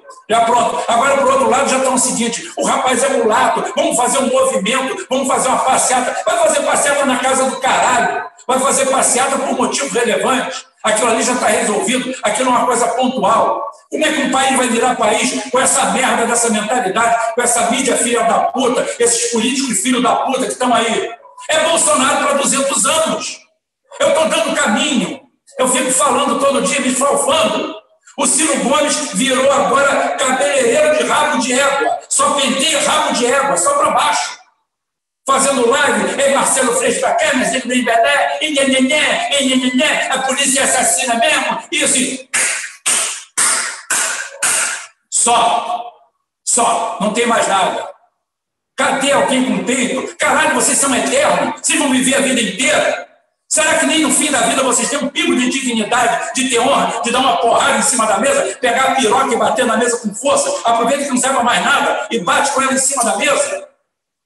Vira homem, caralho! Fala pro Bolsonaro também, vai ficar lambendo o cu dos Estados Unidos e, porra, daqueles criador de cabelo e de água salgada lá do Rio Jordão. Porra, transforma isso aqui numa nação, caralho. Não importa se é privada, se é pública, o que for, pode ser privada. Pode ser, tem empresário bom pra caralho, tem empresário aqui bom de coração, que é boa pessoa, e tem empregado que não vale porra nenhuma. No terceiro dia já está querendo ir para o INSS. Tá? Então é o seguinte: filho da puta e bom tem em todo lugar. Basta a gente simplesmente enaltecer quem é bom e punir quem é filho da puta. Vamos parar com esse maniqueísmo, essa esquerdinha de merda que está aí, esse bando de maconheiro que só sabe dar o rabo e falar merda. Tá? A única coisa que sabe fazer é isso aí. É brigar com os outros, é falar mal de polícia, é falar mal de força de segurança pública e com o discurso da Escandinávia. Caralho, vai para a Escandinávia. E o cara que acha que mama África é na África, pega o barco, vai de volta e aprende uma coisa: é capaz de chegar lá e não te capar. Porque a África não é um país, seu idiota. A África é um continente. Lá tem centenas de etnias. Ou você acha que, ou você é tão ignorante de achar que o negro é uma raça só, uma etnia só, seu imbecil. São centenas de etnias. Quem sequestrava, quem, quem, quem, quem é, capturava negros para vender para os brancos eram próprios negros. E não tinha nada a ver com pele, porque o homem escraviza o homem desde que o mundo é mundo. Porra, os escandinavos atravessavam aquela porra daquele estreito lá do Mar do Norte, iam na Escócia, capturavam uma porrada de gente e levavam como escravo anglo-saxão escravo. Por quê? Tomou no cu, perdeu, derrotado é escravo mesmo.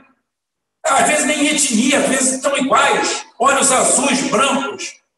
Não há essa interracionalidade. Isso aí é uma idiotice criada por gente que virou profissional disso aí. Eu estou de saco cheio, eu não aguento mais isso. Por isso que o canal é geopolítico, é para mostrar como se faz. O Putin chegou na Rússia e valorizou aquela porra. Família em primeiro lugar, estrutura em primeiro lugar. Dois cavalos, dois cavalos não dão potro. Duas vacas não dão bezerro. Isso quer dizer que eu sou contra as vacas, que eu sou contra os cavalos? Não. Se os dois cavalos acham que tem que morar junto, foda-se. Agora não vem me dizer que é modelo. Aí você quer dizer para o povo que o modelo é dois cavalos? Não, eu vou fazer um plantel de cavalo, vou virar criador de cavalo. Vou pegar 20 cavalos, vou botar ele para morar junto. Fudeu. Em 10 anos morreram todos e você não tem mais cavalo nenhum. A Rússia está passando por isso. A população da Rússia diminui. A população da Europa envelheceu. Acabou. Por quê? Ninguém mais. Quer dizer, não trepa entre sexo. Então é o seguinte: a população. Aí já estão procurando pelo mundo gente da quarta, quinta geração para ir para a Itália. A Itália está acabando. A Espanha, Portugal, a França, a população está caindo. O marroquino vai para lá, tradicional, reza para Meca, o caralho, mete com a mulher, faz 20 filhos. Tá? Daqui a 20 anos, como eu falei, em 2050, a porra da Europa é muçulmana. Vão tomar conta daquilo sem dar um tiro. Nos Estados Unidos, a mesma coisa. Porra, os Estados Unidos, nem o negro também, o negro também está tendo filho, não. Quem tem filho é latino, barraco. Tá, daqui a pouquinho eu quero ver quando vai aparecer o primeiro presidente latino lá. Vai ser o maior barato, porque o americano tem preconceito mesmo é do latino. Nós, nós, de nós. Do negro ele tem uma guerra lá entre eles lá. Porque tem um negro americano e o negro americano também não quer saber de nada com o negro brasileiro, porra nenhuma, não. Só essa cultura de exportação. Então as pessoas têm que na hora de rasgar o véu. E você rasga o véu através da geopolítica. Aí o, o Collor se acha um herói porque foi lá na Serra do Cachimbo e dinamitou a porra do, do, do poço de teste nuclear que o Geisel fez. Era para a gente ter a bomba atômica. Então era para a gente ter a bomba atômica. Isso aí me lembra a piada do garoto que chegou para o pai e falou assim: pai, eu queria, eu quero um presente no meu aniversário. Aí o pai falou: o que você quer, meu filho? Ele, papai, eu queria um 38. Você está doido, garoto? Você tem 12 anos de idade, você quer um 38, porra, eu vou te dar uma arma. Que porra é essa? Não, mas eu quero um 38. Mas não vou te dar, rapaz. Já arma não se dá de presente, muito menos para uma criança. Mas eu quero um 38, pai. Falou, você não vai ganhar. Você sabe quem manda aqui? Ele falou assim: Eu sei que o senhor que manda, mas se eu tivesse um 38, a coisa era diferente. Tá? Então, a história é mais ou menos isso. O ser humano vive de hipocrisia. Achar que vão, vão mandar no mundo, vão alterar o mundo com. E papelzinho escrito. Papel só vale até a pica pegar. Quando vira Mad Max, o cara pega o papel e manda você enfiar na bunda. Por isso que eu estou falando, ou você modifica estruturalmente uma sociedade, ou você modifica um país, ou você modifica um povo, ou esquece que aquilo que está escrito vai para o saco. É isso que eu falo para o cara que é gay, é isso que eu falo para o cara que é negro, é isso que eu falo para quem é mulher. Fala assim: lute pelo seu país, lute pelas conquistas sociais, porque a partir do momento que elas acontecerem, a partir do momento que houver nacionalismo, houver trabalhismo, houver o povo no poder, você vai poder exercer sua homossexualidade, você vai poder exercer seus direitos, você vai poder fazer isso tudo. Ou tu acha que tu vai ter espaço num regime proto-fascista? Você vai ter direito de entrar na porrada. Tá? Não sou eu o inimigo, não. Não é o cara aí que é o inimigo, não. O teu inimigo é você mesmo. É você que não sabe desenvolver porra nenhuma. Mas vamos tocar o barco aí, gente. Tem mais gente para falar. Eu estou falando demais.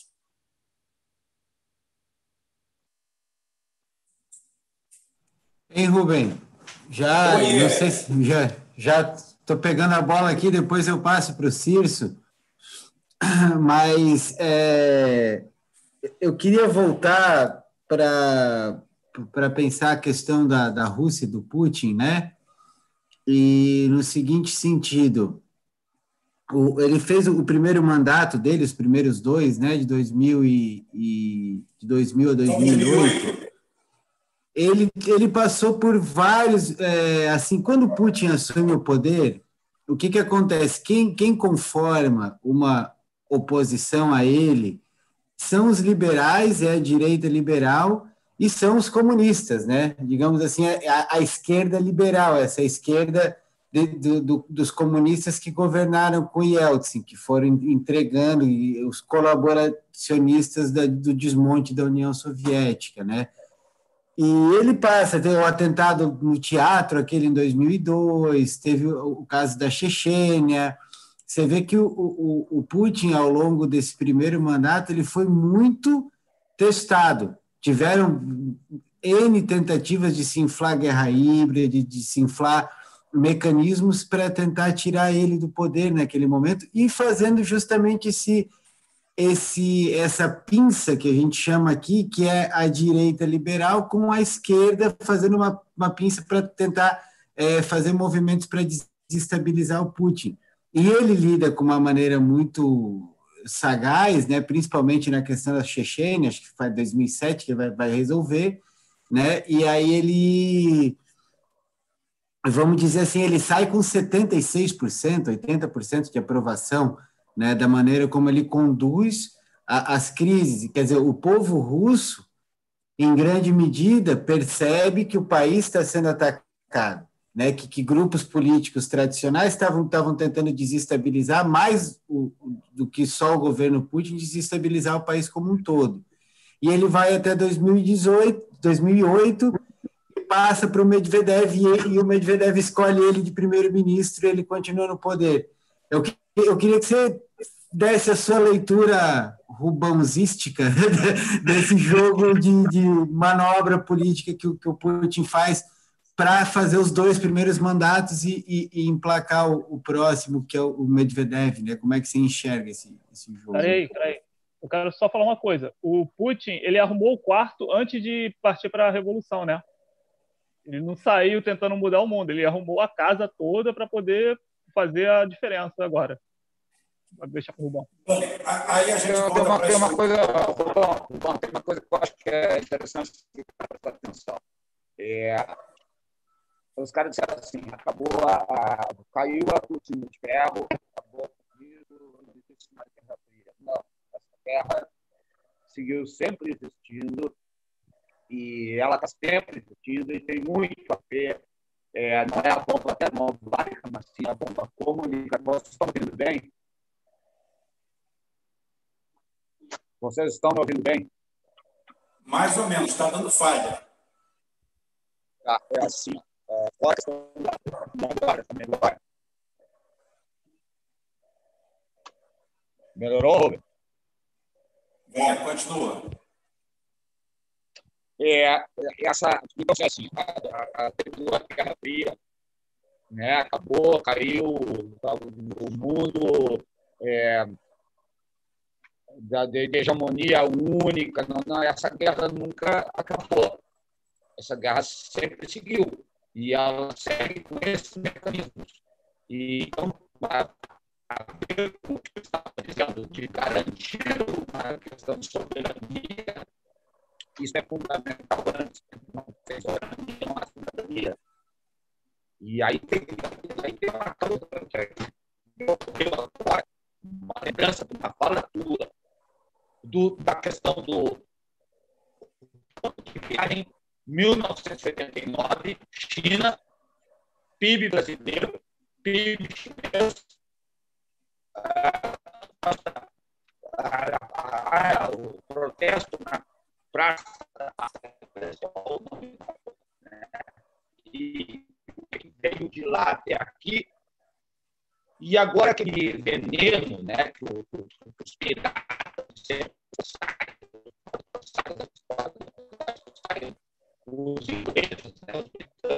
Inciso, tá, eu não estou conseguindo entender. Se, é, eu não estou conseguindo entender. Tá, será que é o microfone, cara?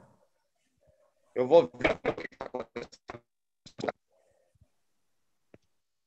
Em frente, enquanto, o enquanto o Cício ajeita o telefone, é, o, o microfone, eu vou falar aqui o seguinte: o que, que acontece com, com Putin?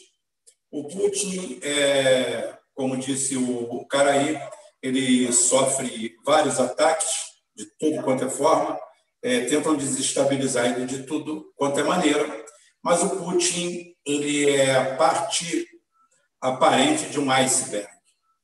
É, existem muitas forças militares por trás dele, principalmente ligadas à aeronáutica e à parte aeroespacial, que foi a mais intocada de toda a Rússia. Ou seja, existem cida... existiu, existe uma cidade que só foi descoberta em 2007, uma cidade militar que passou por todo, todo, todo o, a entrega, a entrega russa, sem as pessoas saberem que ela existia, para você ver o, o nível de surreal da coisa. É, o que, que acontece? Em 2000, ele é, ele é confrontado com essa situação do custo e ele sai vitorioso. Ele mostra a primeira grande jogada do grande xadrista que ele é. Ele faz essa jogada, ganha em cima do Ocidente, mas o Ocidente, óbvio, vai falar assim: não vamos deixar barato, nós vamos querer sua cabeça. E partem para cima disso. Guerra, Segunda Guerra da Chechênia, Geórgia, a história toda, e ele consegue, e ele consegue, com uma habilidade política ímpar, contornar isso tudo, com força ou acerto. Usou a força na Chechênia, devastou e voltou lá e fez acerto com os caras. Não deu uma de vencedor.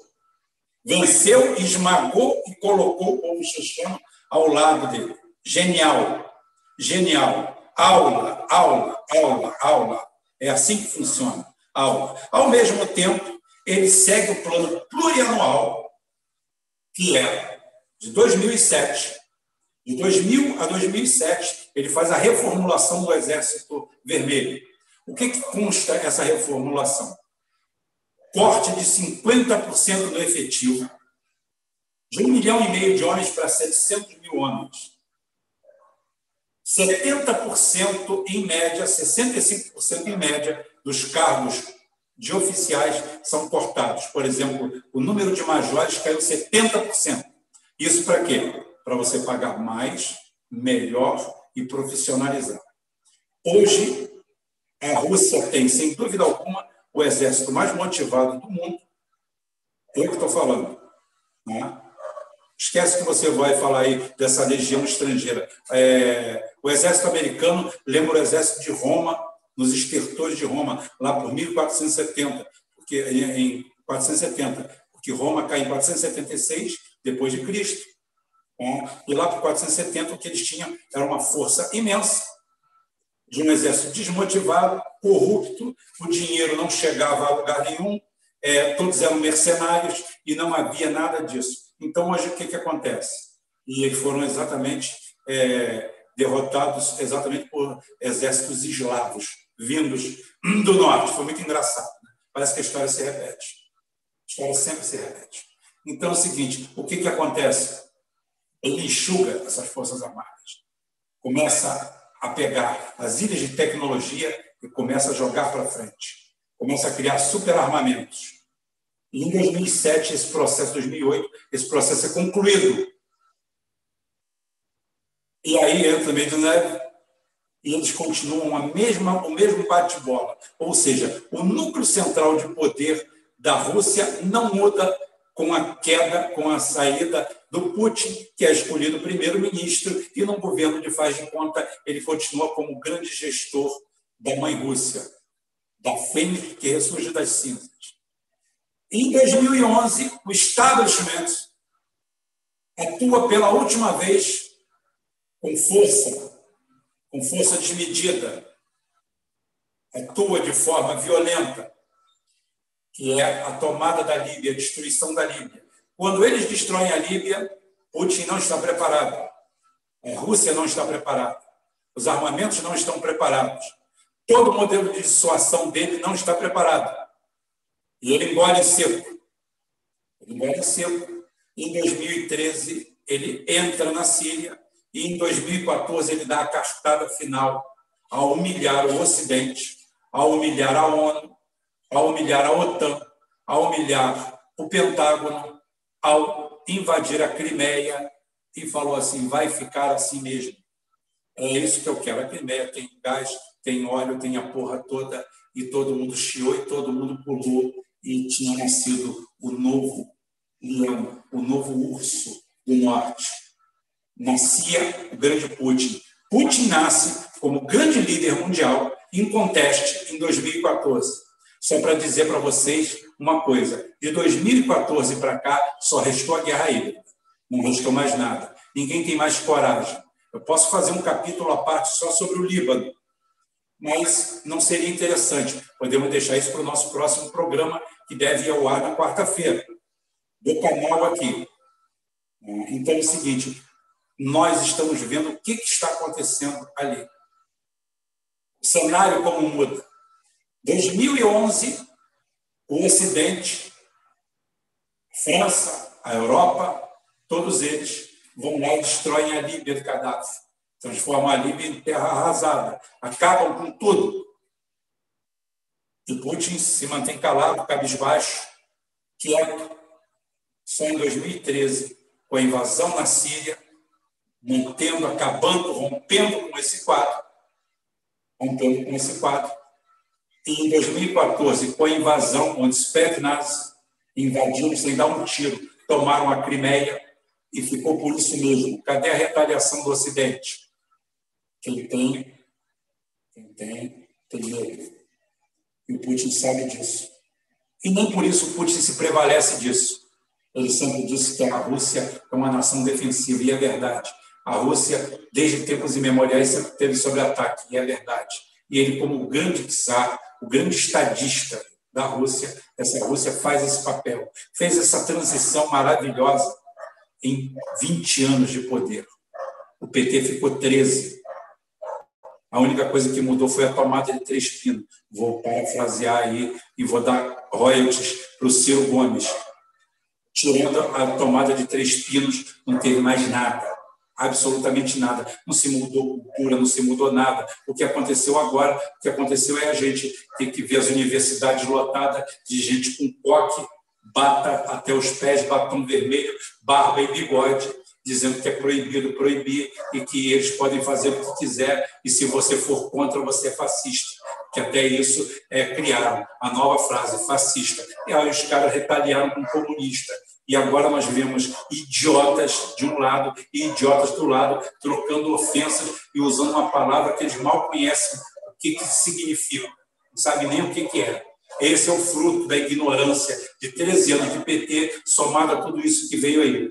Então, hoje, quando eu falo e falo para o Romulo, que é meu amigo, que eu gosto particularmente, falo assim: pega tudo, Romulo, esquece, entrega na mão do, do, do Bolsonaro. O efeito é capaz de ser bem mais positivo. Eu poderia aqui entrar em Covid, entrar em tudo aqui, eu poderia fazer um grande programa em cima disso aqui. Mas como eu estou baseado na Rússia e no sucesso de um país que baseia a sua política na força, na estrutura do seu país, na força, na honra, no orgulho. Né? Ao contrário de nós aqui. Os pentecostais foram lá encher o saco, ele meteu o pé na bunda. As ONGs, as think tanks, que atacam os países, como estão atacando no Líbano agora, como estão atacando em todo lugar, ele botou todo mundo para fora. Rua, rua. Aqui quem manda é a gente. Aqui não tem identitarismo, não. Aqui não tem chorinho por causa de pau, não. Pau canta no lombo. Eu lembro até uma cena maravilhosa, um vídeo que eu já vi um milhão de vezes, daquela tal de Pussy Riot, aquelas vagabundas ordinárias tentando provocar alguma coisa, quando a, a milícia armada da Rússia, antes dos, dos jogos, acho que de inverno, tá? mete a porrada em todo mundo, arrebenta todo mundo na porrada, achei lindo, maravilhoso, como disse o Cício, a mesma história que se repete na, na Praça da Paz Celestial, aonde simplesmente a China manda as favas, as think tanks eh, ocidentais e a tentativa, mais uma vez, de usar a juventude idiotizada como, como máquina para destruir as estruturas internas do país e some com 5 mil ou 15 mil. A China de 5 para 15 mil não faz muita diferença, é ponto vírgula. Tá? E some com todos eles e salva a China. E hoje, se milhões, se 800 milhões de chineses é, estão fora da miséria e da pobreza absoluta, foram tirados de, foram tirados de forma definitiva da miséria e da pobreza pelo governo, não aqui que mandaram a gente para casa Bahia para a gente voltar para o mesmo barraco, ou então pagar um juros escorchante e dar dinheiro para empreiteiro que fazia casa de quinta categoria, como tem um conjunto aqui na cidade que a turma se juntou, políticos levaram 20 milhões mais ou menos do governo federal, ninguém foi preso, não tem uma casa concluída, está lá em Tambi, com os prédios vazios, todo mundo ficou rico. Conheço gente que se locupretou com aquilo e não deu em nada. É esse o quadro que a gente tem. Como a gente tem que mudar? Tem que mudar estruturalmente. E a Rússia hoje, o Putin serve como grande exemplo. Então, é aquela velha história. Eu quero um gato que caça os ratos. A cor do gato não importa. Ouviu, Bolsonaro? Mas continuem aí com o papo. Então, é, eu, ia, eu ia comentar, é, esse paralelo é muito interessante, né? Oh, deixa, deixa eu fazer só uma resposta aqui. Deixa eu fazer só uma resposta aqui. O Daniel Miguel falou assim: comente sobre a licitação onde o Brasil preferiu adquirir o Gripen ao invés de Sukhoi e o desdobramento geopolítico que teve a partir desse evento. Bem, eu quero dizer que o Brasil, primeiro que não existe licitação. Você é dono do seu dinheiro, você compra o que quiser, onde bem entender. Isso aí, esse papo identitário de merda do PT. Ah, estamos fazendo uma licitação internacional. Licitação de cu rola. Eu vou lá, escolho quem vai fornecer, compro e acabou. É assim que estadista faz. É assim que quem manda faz. O que acontece? Naquela época, o Erdogan e o próprio Putin tinham avisado a cúpula do PT, a Dilma entrevista e a canalhada dela, de que o... estava sendo todo mundo espionado aqui o processo de sabotagem estava grande. Aí a Dilma vai lá é, e compra os Gripen. Os Gripen nem existiam. Tanto é que esse Gripen que está aí é o NG. É, é da SAB, é um avião de merda, falando maravilhas dele. Inclusive, eu já vi bastante elogios dele. Teve um cara que elogiou tanto ele que eu fiquei emocionado. Quando fui ver, o cara era, era marechal do ar da Suécia. Eu falei, nossa, que coincidência. Porra, o, o avião é sueco e esse cara falou essas maravilhas todas. Bem, para começo de papo, o Gripen nem estava sendo fabricado. Quem recupera o Gripen é o Brasil, porque o Gripen foi lançado, os primeiros dois protótipos caíram, quase que mataram o piloto, o cara falava que aquela bosta era ingovernável. Ou seja, um avião que já nasceu ruim. Aí fizeram o NG, colocaram aí, estão vendendo como a oitava maravilha do mundo, um motor monomotor, que usa todos os equipamentos americanos, sistema de aviônicos Honeywell, vem chipado para o Brasil, ou seja, do lado do Pentágono, o cara aperta um botão, nenhum levanta voo. Grandes merdas. Grandes merdas. Dinheiro jogado fora para levantar a indústria sueca. Tem quatro ou cinco anos disso e até agora nós não temos nenhum NG voando no Brasil. Nenhum Grip 39 voando no Brasil. O Putin, na época, precisava de dólares por causa das sanções, precisava de dinheiro e ofereceu ao Brasil algo impensável. Transferência de tecnologia para o Sukhoi 31, 35, né? e em, vamos dizer, em 48 horas, 20 aviões emprestados. Ou seja, nós já teríamos uma força aérea de qualidade, pronta, operando, enquanto e ainda ofereceu mais, através dos BRICS, ofereceu uma participação do Brasil no desenvolvimento do PAC FA 50, que nada mais é do que o SU 57, o peça de quinta geração, considerado de sexta geração. Só que a Rússia, para quem não sabe, caga e anda para isso aí, porque os, os, os radares de, de microondas de íons é, consegue enxergar qualquer avião invisível. Diz que é, o, é a 4K, é a 4K dos, dos, dos, dos radares. E existe, cada um pega 3 mil quilômetros, é, de 3 a 8 mil quilômetros. Então, chegou a essa conclusão que com cinco conjuntos, já tem dois instalados na Rússia, com cinco conjuntos desses, eles conseguem fechar o circuito aéreo é, russo. Então é o seguinte, ofereceram desenvolvimento no PAC FA50, que é o SU-57 já operacional, e deram esse negócio. E o Brasil optou por comprar o SAB, que na realidade é um cacinha mequetrefe. Mais uma vez, é eu que estou falando que ele é mequetrefe. Foi comprado pela Suíça, considerado uma bosta. Aí vieram com um NG, que não existia, só existia na propaganda Tá? E o Brasil botou dinheiro lá, e com o dinheiro do Brasil foi desenvolvido esse Gripen, o 39, o NG, que usa turbinas Pratt Whitney, ou GE, tá? ou Rolls-Royce, não sei qual das três, tá? nem, nem, nem me apelo, mas eu acho que é, é PW, Pratt Whitney, é, os aviônicos Honeywell é, já vem chipado, ou seja, é mais um subprodutinho do titio, do titio Sam para os aculturados dele aqui de baixo, quando nós poderíamos simplesmente ter transferência de tecnologia tá? e criar um núcleo. Nesse ponto, o Putin joga o boné no Brasil.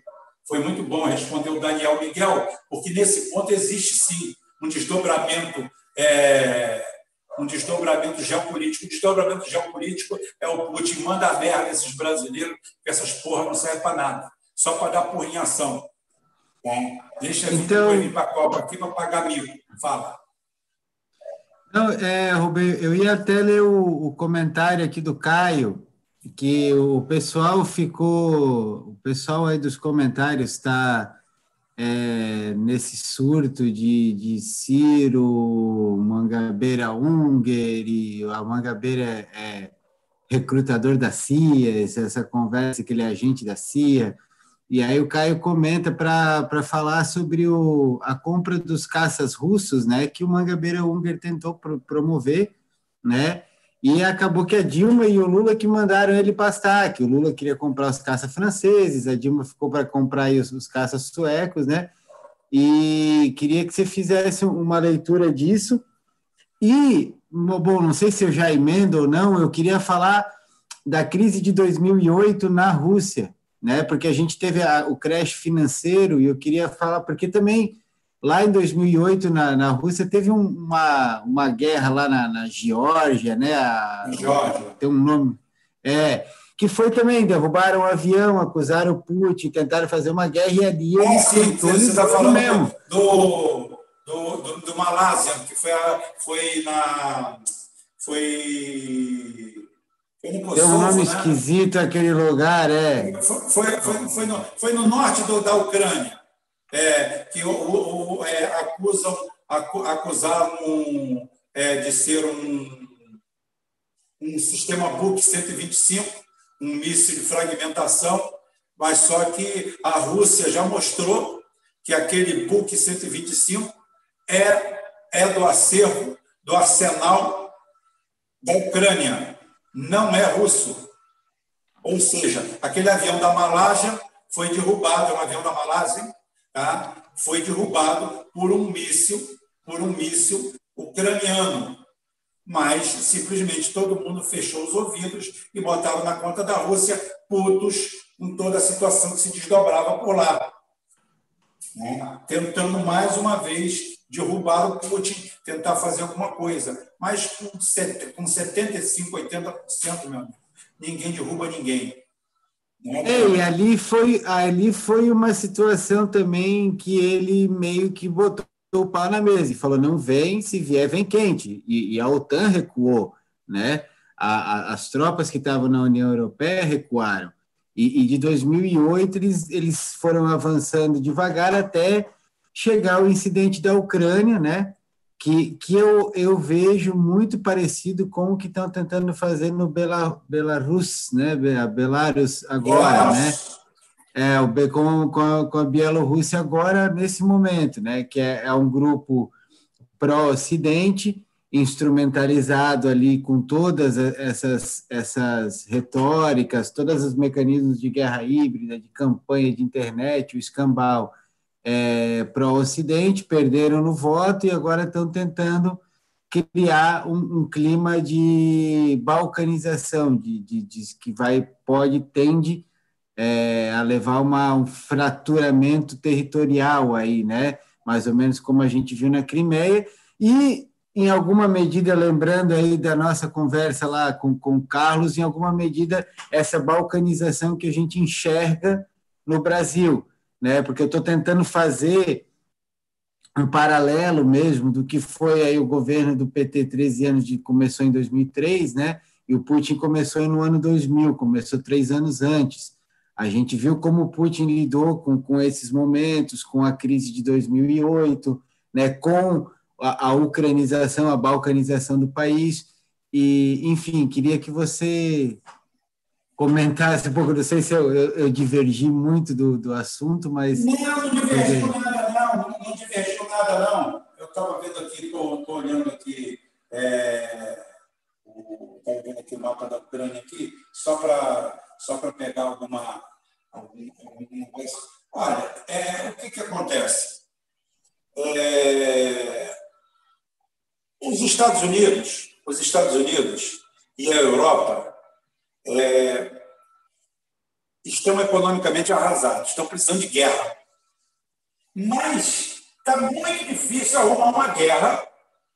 Está muito difícil arrumar uma guerra com o cenário, com o cenário que o, que o Putin colocou. Ou seja, as pedras que o Putin colocou na mesa, da forma que colocou a partir de 2013, você pode ver que depois de 2011, nunca mais houve uma aventura militar de verdade do Ocidente. Isso é armamento, gente. Isso é geopolítica armamentista. Ninguém faz isso. Nunca, nos últimos, acho que 200 anos, ficaram 10 anos sem fazer uma merda. A Europa sem aprontar uma merda em lugar nenhum. A Europa e o Norte. Por quê? Porque depois da Líbia, o Putin botou o pau em cima da mesa e aonde o cara diz que vai, ele fala, aí não. Aí não. Aí não. Ou vocês acham que o Maduro, quando, quando toda a mídia, quando todo mundo, o canal não era geopolítico, quando toda a mídia dizia que Tabata Amaral, que se formou em ciências ocultas, letras apagadas, astrofísica e masturbação quântica em Harvard, tá? dizia que ela conseguiu fazer isso tudo em dois anos, sem falar inglês. Fantástico. Eu acho que lá vende mais diploma que na Baixada. Né? Então é o seguinte: o, quando ela consegue falar isso tudo e diz que o Maduro já era, todo mundo já diz, eu fui o primeiro eu fui o primeiro, nosso canal aqui foi o primeiro. Eu não me coloco como eu coloco porque eu sou porta-voz. Nosso canal foi o primeiro a falar assim: Maduro não cai. Vou invadir ninguém, vai invadir porra nenhuma. Vão fazer, não vão fazer. Vão desestabilizar, vão apurrinhar. É igual a, é igual a, a, time, a time de outro estado que vem fazer uma decisão na sua cidade. Ele cerca, bate lata, faz batucada, solta foguete. Mas ninguém invade lá o hotel e tira os jogadores de lá e enche de porrada. Ninguém faz isso. Só fica naquilo ali. E é o que acontece. A partir de 2011, a Líbia foi a última aventura. Dali para cá, o Putin, aonde eles colocam a mão, o Putin fala não. E ainda tem um elemento político sério que a gente tem que tratar a parte, que é o Trump. O Trump é o maior ator do universo hoje. Oscar para ele em 10, 12 categorias.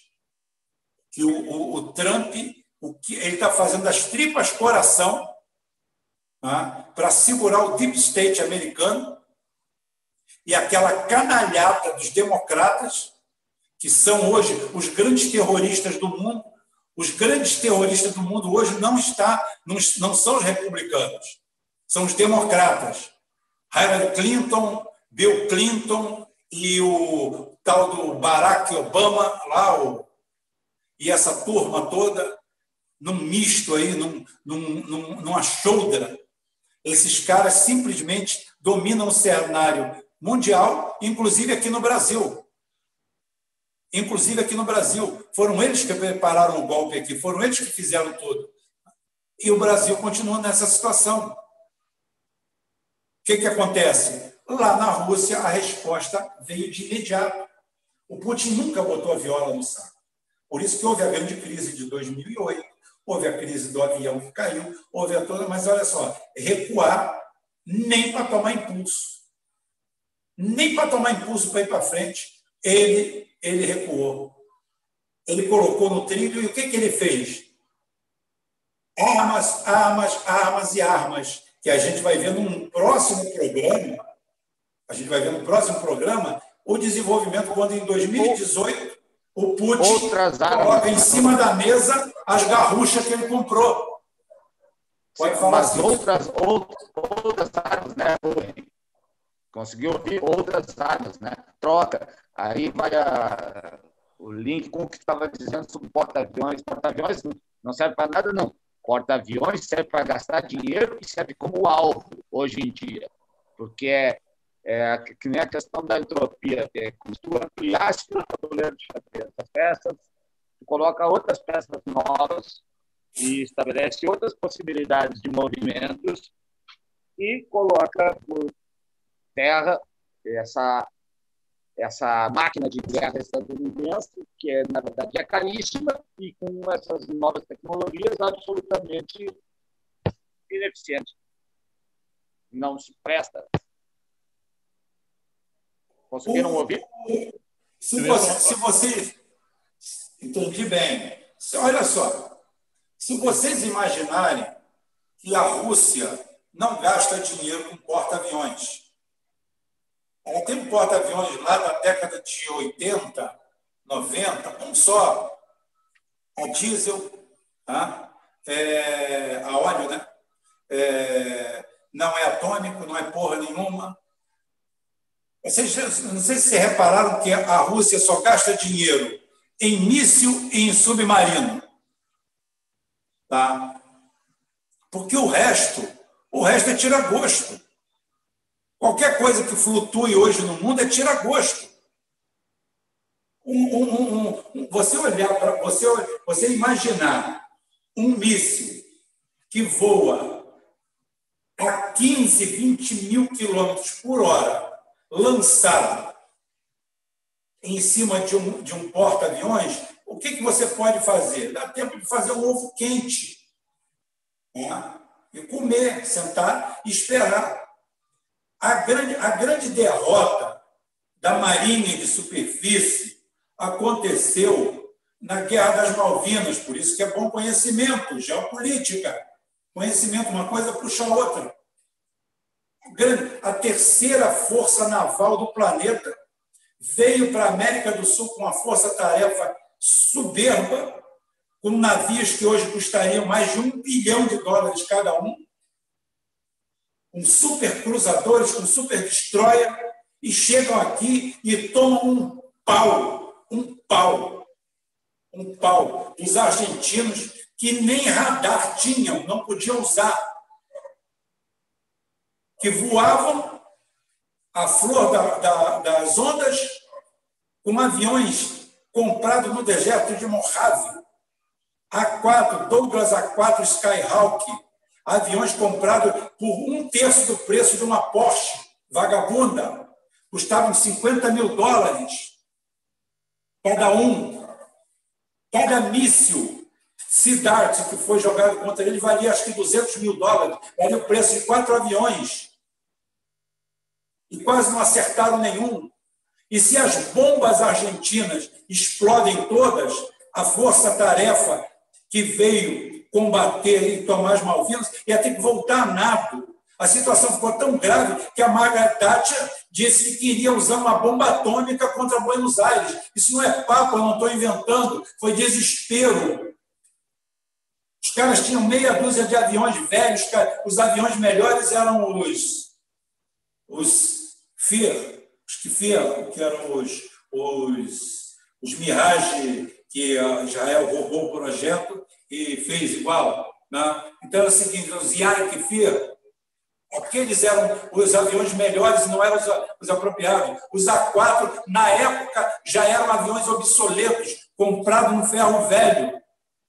Teve até um lance muito interessante que o, os Estados Unidos, um país tão bom, né, tão carinhoso, tão bacana, que a Argentina tenta comprar os, os Martin Baker, é Martin Baker, se não me engano, os, os assentos ejetáveis zero, zero, né? é, zero de altura e zero de velocidade, você consegue se ejetar e conseguir abrir o paraquedas e salvar o piloto, em tese, né? que ejeção é uma tragédia. Mas tudo bem. Então é o seguinte: o... e eles não venderam. A maioria dos pilotos heróicos argentinos voaram sem assento ejetor. Muitos morreram por não poder se ejetar, que não tinham equipamento, que foi negado pelos Estados Unidos. Aí depois você vê um Macri lá lamber os culhões dos americanos. Tem honra que é vergonha na cara. O mundo é feito de quem tem vergonha na cara. Foi isso que o Putin devolveu ao povo russo, a vergonha na cara. É isso que está faltando devolver ao brasileiro. Devolver não dá, porque o brasileiro sempre teve muito pouca vergonha na cara. Haja vista aí o PT. Está todo mundo aí abraçado com William Bonner, abraçado com o Supremo, tá, beijos e abraços. Por quê? Porque o que vale é o interesse pontual, o carpe diem, o momento. Ninguém tem honra o suficiente para falar assim, sai da minha frente. Tu não. Ô, bem. Esse, quero, quero falar agora. Esse, esse lambisaquismo, só uma parêntese para ilustrar isso que o Rubem diz, Rafael. Tranquilo. Esse lambisaquismo e de, né, lambisaquismo ao parasita, né, adoração pelo, pelo rei do camarote e desprezo pelo trabalhador, ele acontece no atacado e no varejo. Ele acontece dentro e acontece quando a gente, ah, tomando emprestada a expressão do Mastercard, né? Essa, esse país com mentalidade de Disneylândia e Hollywood. É a pensão quebradote, sendo um cagalhão que não sabe, como diz o amigo, pregar um prego numa barra de sabão. Manda ver, Rafael. Não, eu queria saber da Argentina, se o Fernandes, assim, eu sei que tem uma aproximação com a China, mas será que está o terreno propício também para a Rússia? tipo, é, para vender armas, aviões, essas coisas, porque a gente não está tendo notícia da Argentina graças à nossa mídia atlantista, né? OTAN. Aí eu queria saber como é que está a situação lá. É, a, situa a, situação, por enquanto, por enquanto, ainda não existe nenhum movimento real. Real. Real. Tá? É, existem escaramuças, existe uma posição é, da Argentina é, de independência, como o, o fez lá, o López Obrador fez lá no México, a, é, ameaçou comprar os MiG-35, mas na hora parece que cagou para trás, mijou para trás. Está difícil arrumar latino com culhão. Está difícil. O latino com culhão que a gente está vendo aí é só mesmo o Maduro e a turma dele. É. Maduro e a equipe dele estão mostrando culhão nessa porra, porque o resto está todo mundo mijando para trás na hora H. Mas vamos ver, existem essas possibilidades. E eu estou querendo ver essa semana agora o desdobramento do, do, do mais novo keynesiano do, do, do, mercado, que é o Paulo Guedes. Né? Paulo Guedes virou keynesiano, bateu nos Estados Unidos. Eu quero saber, porque realmente eu vejo uma curva no governo bolsonarista. Eu não vejo eles mais é, com aquela história, com aquela retórica pesada, o, o ponta-direita dolaria lá, que é o nosso chanceler, está meio apagado, está sem espaço. Eu não estou vendo muito idiota falando no governo do Bolsonaro. E o governo do Bolsonaro tem mostrado umas sacadas inteligentes. Parece que tem um staff por trás disso aí. Né? E nós temos nomes, nós não vamos dar os nomes ainda, mas nós temos os nomes aqui de alguns é, méritos é, cidadãos aí que não eram bolsonaristas e entraram e estão mudando. E, o primeiro, e a primeira colheita que nós temos é essa daí, o aumento exponencial da popularidade do Bolsonaro. Como eu falei, não vou falar aqui de Covid, porque tem um programa prontinho para falar de Covid, que vai cair a bunda, vai cair o cu da bunda de todo mundo, ou a bunda do cu de todo mundo, porque mais uma vez vão me acusar de bolsonarista. Mas, como eu falei, eu não tenho compromisso com o meu, eu não tenho rabo preso com ninguém, eu não levo nada de ninguém, e o meu compromisso é com a verdade. Até porque é o seguinte: o cara da esquerda, o cara do PT, aquele assessor arrogante, nariz em pé do Ciro, que acha que tem um rei na barriga, e a única coisa que fez nos últimos dois anos foi derrubar ele de 12 para 6, né? ele deveria olhar esses vídeos nossos e aprender. Nós estamos dando o caminho. Nós estamos falando onde está errado. Se você está vendo onde está errado, onde está o certo do seu adversário, do seu inimigo, você tem exatamente a noção do que você tem que fazer para aquilo mudar e melhorar. Agora, se você não quer mudar, não quer melhorar, quer continuar achando que o povo é que tem que vir atrás de você, a esquerda brasileira é, é o único agrupamento político mundial que acha que o povo está errado, que todo mundo tem que vir atrás deles. Aí faz igual aquele Fernando Esterco de Oca. Para quem não sabe, Fernando Esterco de Oca é um, é um desses caras que escreve no 171, que se dizia professor da UNB, quando na realidade ele nunca foi professor titular da UNB. Mas ele ficava tirando onda e depois ele disse, diz, disse que não disse. E esse sujeito aí é, foi candidato, ele era um sucesso no Facebook, devia ter 20 mil seguidores, e ele foi candidato a deputado federal pelo Distrito Federal e teve 500 votos. Eu não sei, inclusive, como é que eu tinha que pedir recontagem, como é que aparece 500 pessoas para votar no Fernando Horta. Isso é um estudo quase antropológico, né? Mas esse bosta veio a público chamando os 57 milhões é, de brasileiros que votaram no, no Bolsonaro de filhos da puta. Como é que um filho da puta tem coragem de fazer isso? É isso que é o quadro de. É essa democracia que é pregada? É isso aí que é democracia? É isso que vocês têm para me apresentar como democracia? Vocês vão tomar no olho do cu? É isso que é democracia? É que eu falo, PT jurídico, PT não jurídico, mas tudo a mesma merda. Vocês só estão interessados em boquinha. que aquele cara está querendo é outra bolsa, para alguma coisa. O cara ainda é especialista em análise internacional, o cara não sabe a diferença de um cu para uma perua, não sabe de porra nenhuma. Aí o cara vem a público e todo mundo bate palma, é isso mesmo. 57 milhões de filhos da puta. 57 milhões de filhos da puta que elegeram o Lula duas vezes e a Dilma duas vezes. Agora, foram lá e cagaram no pau e encheram as estatais de pilantras, de picaretas, como eu já falei, já denunciei, e pronto. Ei, Rubens, eu quero, eu, quero, eu quero aproveitar e emendar aí que você está você tá falando aí do esterco de horta, né? Esse, esse moleque aí, é, esse tipinho aí de gente que passou a vida inteira pendurada na universidade, aí arrumou uma bolsa, aí pegou um, um concursinho, e aí ficou passando de cargo em cargo dentro dos governos petistas aí foi para fazer é, política pelo Facebook. Eu lembro bem da época que o petismo escolhia os seus quadros pelo número de seguidores do, do Facebook, assim, que já não tinha mais nenhum tipo de, de proposta ideológica, mas eles já estavam caçando esse tipo de lixo, né? E óbvio que uma esquerda dessa vai acabar no Felipe Neto, na, na Anitta, na, na Márcia, o cu lá, enfim. E é uma esquerda totalmente perdida, né? Mas é, voltando aí para o nosso paralelo Brasil e Rússia, né? Já que a gente entrou para isso aí, e a gente teve um, um, fenômeno muito peculiar, né? Que foi a criação do BRICS, né? Foi a, a o, o, primeiro o primeiro chute aí, o primeiro pontapé de o pontapé inicial de um de um projeto de construir um mundo multipolar e tem uma, uma notícia que eu acho que deveria ser a, a notícia mais importante do século XXI até agora, as pessoas não falaram, que é essa transição, esse essa aumento ou total, né, praticamente da, das transações entre a China e a Rússia em moedas locais, né, que, que foi uma coisa que aconteceu agora esse, esses essas últimas semanas foi o digamos, o ápice dessa transição, assim, muito, muito firme, né?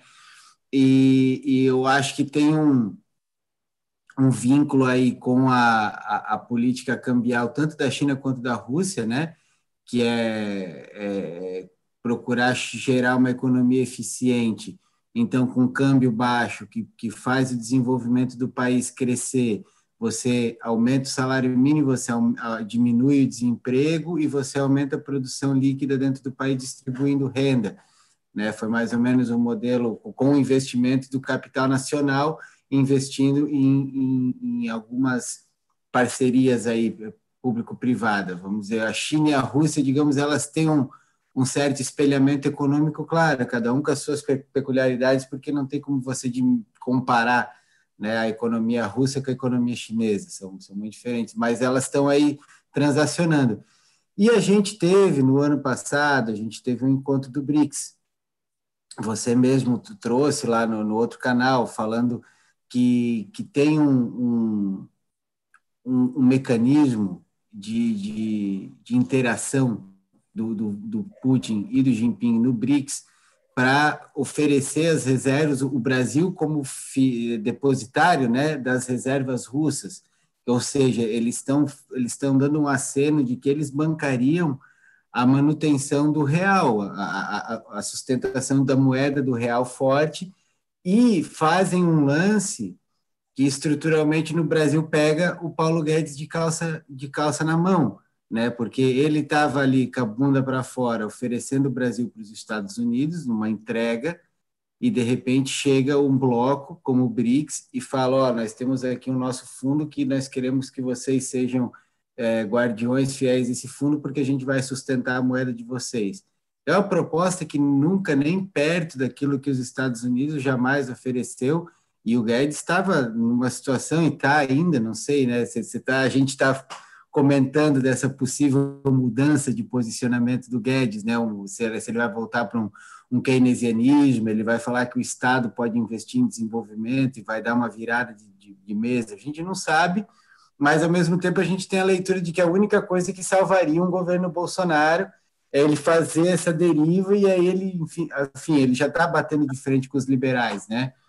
Mas eu, eu queria que você comentasse esse fato, da, da, da transação da, da, China e da Rússia dessas últimas semanas, né? Então é uma, é uma substituição definitiva do dólar que vai, do petrodólar, que vai ser obrigado a, a, a mudar, e, e, esse, e esse amparo é, que a, a, o, o, Putin e o, e o Jinping, em alguma medida, ofereceram ao Brasil a despeito do governo, né? Estão um pouco se lixando, porque eles, acima de tudo, sabem quem que é o petismo, quem que é o PT e essa turma do PT, porque eles avisaram para eles o que estava acontecendo com o Brasil e eles veem o PT sendo sócio e cúmplice do que aconteceu com o Brasil no período em que eles estavam passando por a Rússia passou por um processo parecido, né?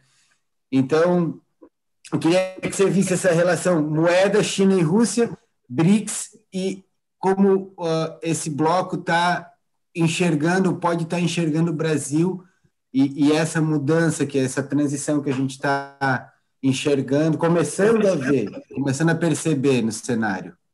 Posso falar antes, né? um pouco? Antes de entrar para o Rubem? Tá. É assim, pode completar, pode, pode falar antes. Cara, o que eu percebo que o, o Bolsonaro, em relação ao Putin, ele está muito calminho, não, não, não, não, bota os bots dele para fazer aquelas campanhas, não sei o quê. Eu acho que ele diminuiu muito o tom.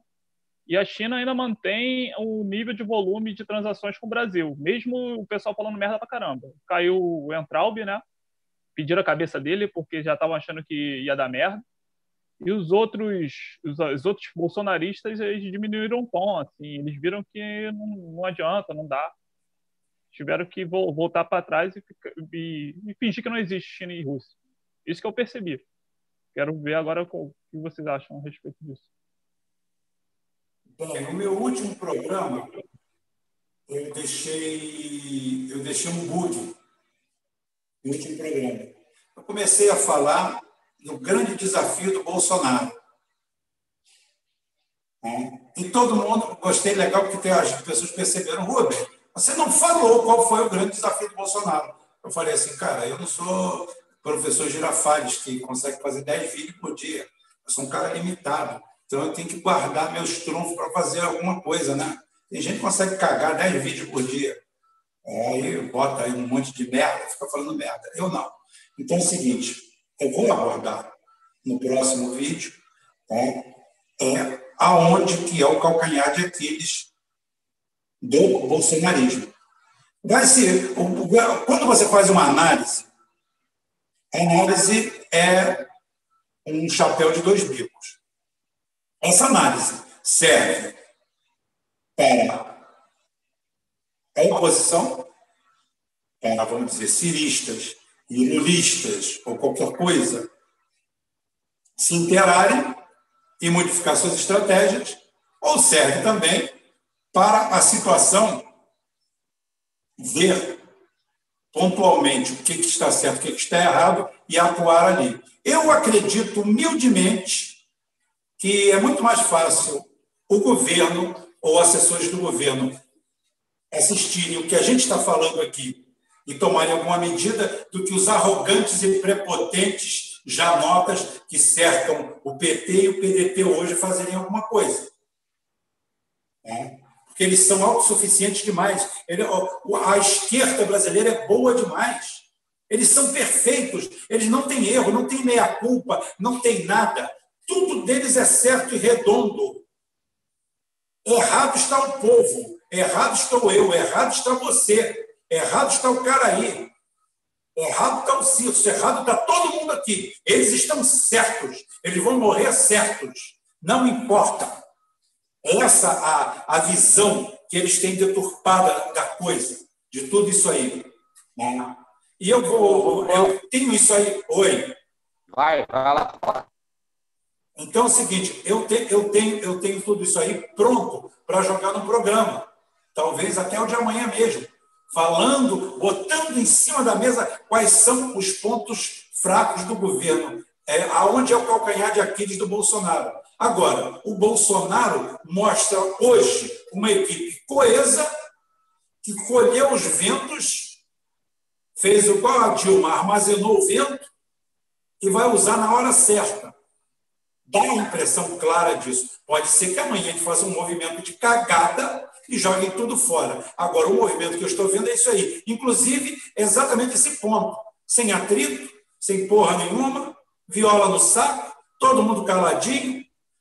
A conversa de invade Venezuela, vai atacar Venezuela, você só vê no 171 e nesse GGN, nesse site 71 da esquerda de aproveitadores. Gente que está correndo igual um miserável atrás de, de, de de views, para botar um dinheirinho no bolso. Botando 10 contas correntes dele lá, pedindo contribuição para a conta corrente dele.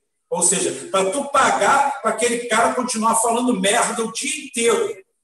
Tu vai pagar ele para tu ouvir merda. E eu voltando, agora voltando à geopolítica, o que, que acontece? A Rússia e a China, graças a um bom mercado interno, graças a uma boa estrutura que nós temos também, nós temos mercado interno, nós temos estrutura, apesar de estarmos no ponto mais baixo da desindustrialização brasileira, nossa, nossa, nossa industrialização caiu assim 65% em relação à década de 70. Estou falando década de 80, década de 70. Nós estamos num processo de desindustrialização, apesar disso, nós somos um país com uma capacidade laboral fantástica, nós temos uma estrutura, temos um mercado, temos pouco capital circulante, dinheiro circulante. E o que, que deveria ser feito no Brasil? Foda-se o dólar. Foda-se o dólar. É essa a proposta do BRICS. É essa a proposta do, da China. É essa a proposta da Rússia. Nós vamos transacionar entre a gente, entre os nossos ativos, na cesta de moedas, no que nos interessa, somos parceiros, somos sócios. Se, a América, se houvesse pelo menos meia dúzia de neurônios a mais e pelo menos uns um milhão de ladrões a menos na América Latina, nós já teríamos feito isso. A gente tinha cerrado ali no, no canal do Panamá, ali com a serra, com a Tico Tico, e falado: olha só, nos próximos 20 anos esquece da gente. Nós temos petróleo, nós temos gás, nós temos comida, nós temos bebida, nós sabemos fazer DKV, sabemos fazer Vemaguete, Romizeta, sabemos fazer avião da Primeira Guerra Mundial, ou seja, nós não vamos ter o jato melhor do mundo, mas nós vamos ter um avião que voa. Nós não vamos ter o carro mais sofisticado do mundo, mas nós vamos ter um carro que anda. Nós vamos nós sabemos fazer até puma com motor boxer de Fusca, que é aquele motor de lavadeira que o Fusca tem. Então é o seguinte, a gente pode fazer tudo isso e vamos voltar para a simplicidade. É isso que existe na China, tá? É isso que existe na China, é isso que existe tá? na Rússia. A valorização do que é interno. A China é o que é, começou fazendo merda. Carro merda, moto merda, bicicleta merda. Mas isso não é a China, não é o chinês. Na década de 50, para quem não sabe, você é, a, a real noção de que um produto era um lixo era você ver escrito nele Made in Japan. Que no final da década de 60 e na década de 70 virou sinônimo de excelência. Hoje aconteceu um engraçado. Eu acabei de trocar de celular. Eu acabei de trocar de celular por causa da, da, da memória, não pela qualidade. É um Xiaomi. Eu troquei de Xiaomi por causa da, da, da, capacidade da câmera, por causa de um monte de coisa. Incrível. Xiaomi é em chinês, né? O Xiaomi que eu recebi é made in India. Ou seja, a China já está exportando fábricas já está procurando mercados onde mão de obra é mais barata, dentro de um processo irreversível. Irreversível. Eu, eu, eu aqui, nosso canal, nós vamos o primeiro a decretar o fim do dólar. O dólar morreu. O dólar morreu. Dane-se o dólar. Quem quiser comprar, quem quiser aceitar, dane-se. Foi assim que nós fizemos. Tá? E, gente, é, essa live é uma live de apresentação.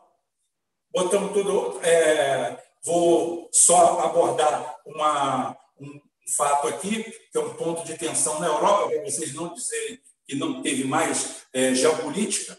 Tá? Só, dar, só dar esse ponto. Tá? É, e a gente vai encerrar a live agora com finalmente porque estamos com duas horas de live, as nossas lives aqui nesse canal aqui, é, nós não vamos fazer live, vamos fazer programa mesmo, uma live ou outra pode acontecer, e a gente vai estabelecer mais ou menos duas horas, o que é para ficar com gostinho de ter mais. A gente falar. Tiver alguma pergunta, a gente vai tentar pensar, responder, não tem problema nenhum, a gente não corre o tempo. Então, antes de eu passar para os nossos amigos aqui, deixa eu falar sobre Kaliningrado.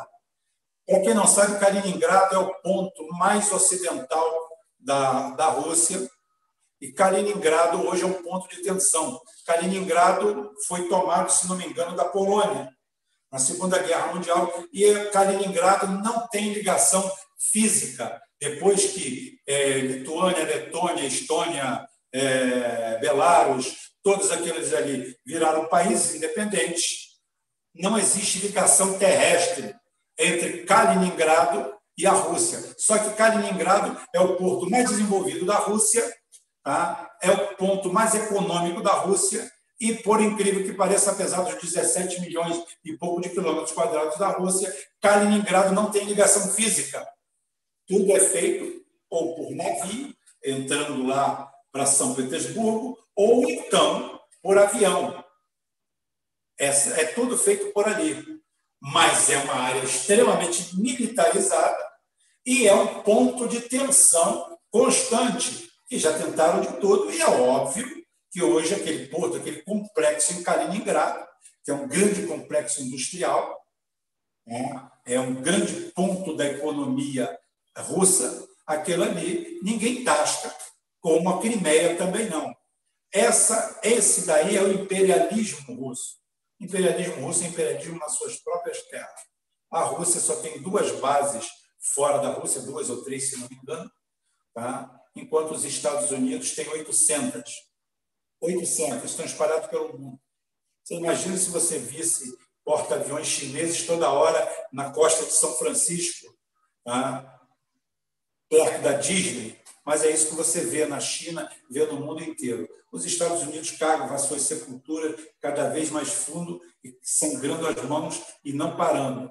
E quando eu falo em destruição dos Estados Unidos pelos Estados Unidos, não é nem pelos Estados Unidos, é, claro, é pelo establishment americano que não tem pena nem do povo americano. Eu sempre faço um parâmetro entre o Império Americano com o Império Inglês, com a Union Jack, que era o país mais poderoso do mundo, que era as forças armadas mais poderosas do mundo, era a Commonwealth, o conjunto de nações que faziam a Inglaterra ou a nação onde o sol não se punha. Tudo isso, tudo isso aí, e o povo inglês na miséria. O povo inglês que trabalhava na Revolução Industrial, uma, cadê a pujança?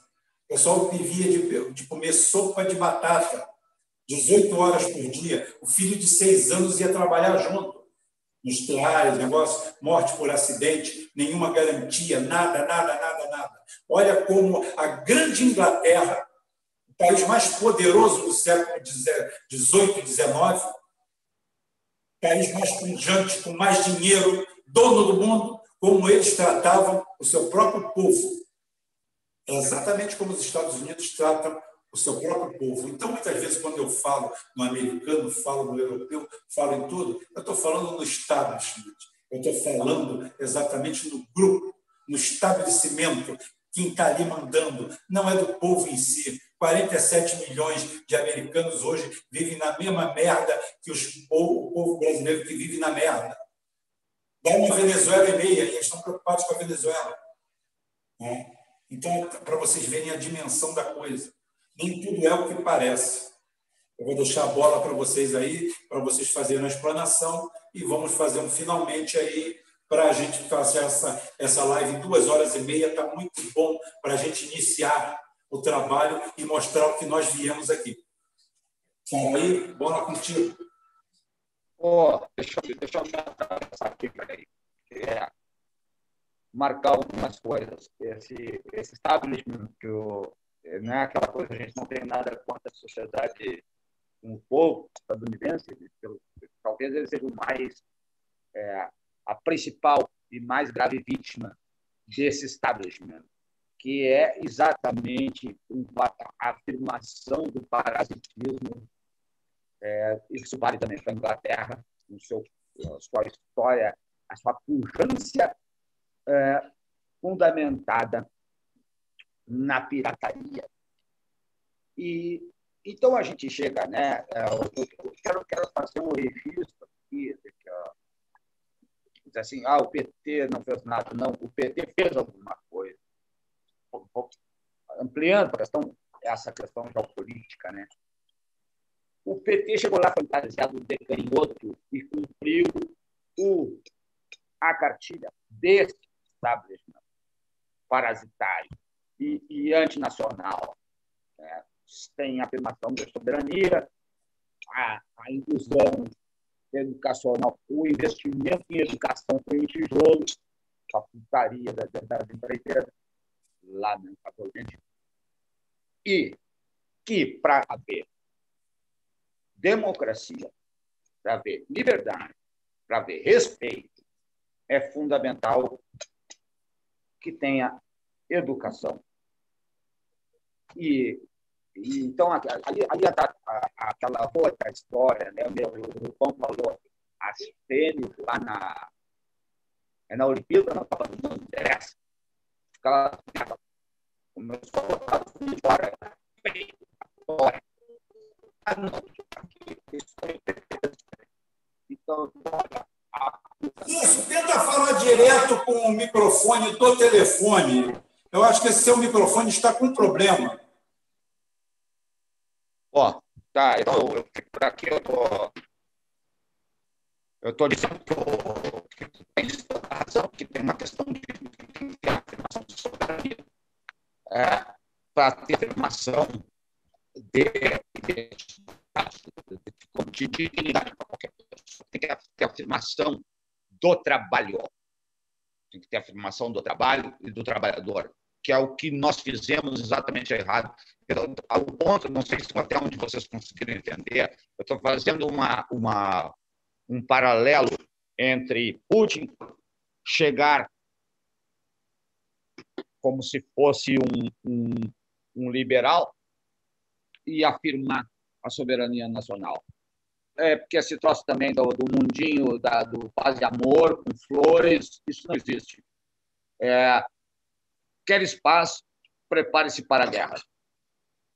E, e foi isso que tudo, tudo isso nós fizemos exatamente no sentido inverso do que foi feito, tanto na Rússia quanto foi feito na China. Quanto à questão do, do seu Bolsonaro, é, tem aqui, eu vou dar, brincar de imaginar aqui e tentar furar o seu Rubens aí.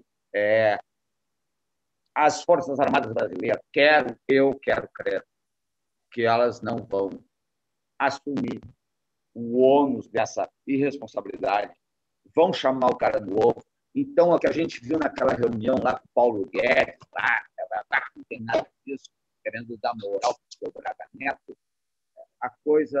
O, o general ficou quietinho, o general não é fanfarrão. É. Então, tomara Deus que as coisas se encaminhem. E, e aí tem um paralelo com o Coronga também, né? Aquela resposta que o Lula falou, mas essa, essa, essa praga aí, de certa forma, uh, reencaminha as coisas. Eu não sei o que, que foi perdido do que eu estava dizendo. É, é isso. Queres paz? Prepara-se, prepare-se para a guerra. Tu não pode é, empoderar e fazer de conta que tu não que, que, o escorpião é bonzinho. Não pode dar uma de sapo burro e brincar que o, e achar que o escorpião é bonzinho. Fico por aqui. Eu não sei o que, que eu falei, o que foi pego, eu não quero repetir. Entendem, pessoal? Me, me perdoem aí. Tá? Vamos ver se melhora aqui minha condição técnica. Um abraço, adorei. Aí, uma honra. Fiquem bem. Saúde.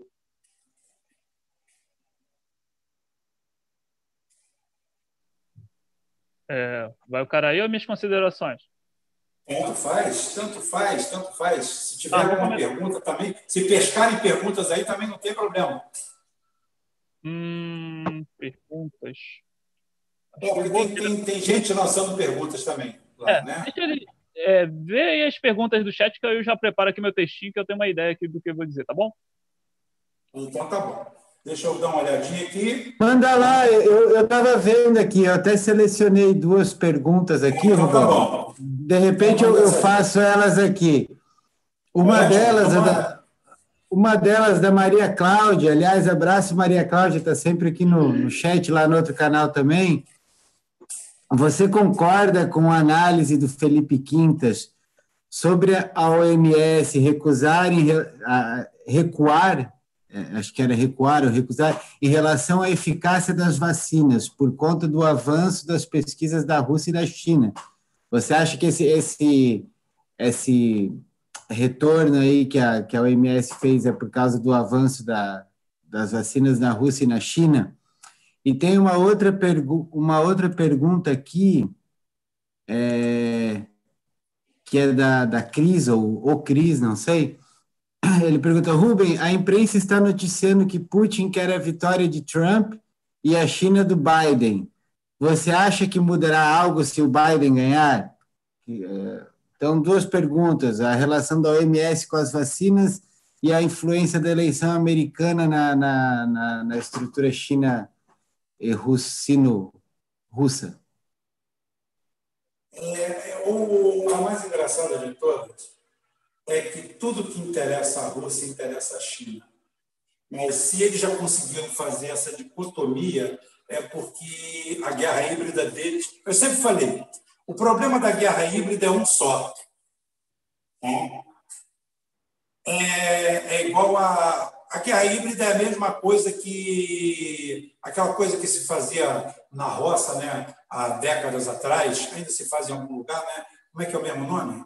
Que a gente é, emboscada, né? Emboscada. A emboscada é um método muito eficiente. A emboscada é um método eficientíssimo. Você pega o cara distraído, na pior condição, sem chance de defesa, e você faz o que você quiser com ele. Só tem um problema na emboscada, é que qualquer um pode fazer. Tá?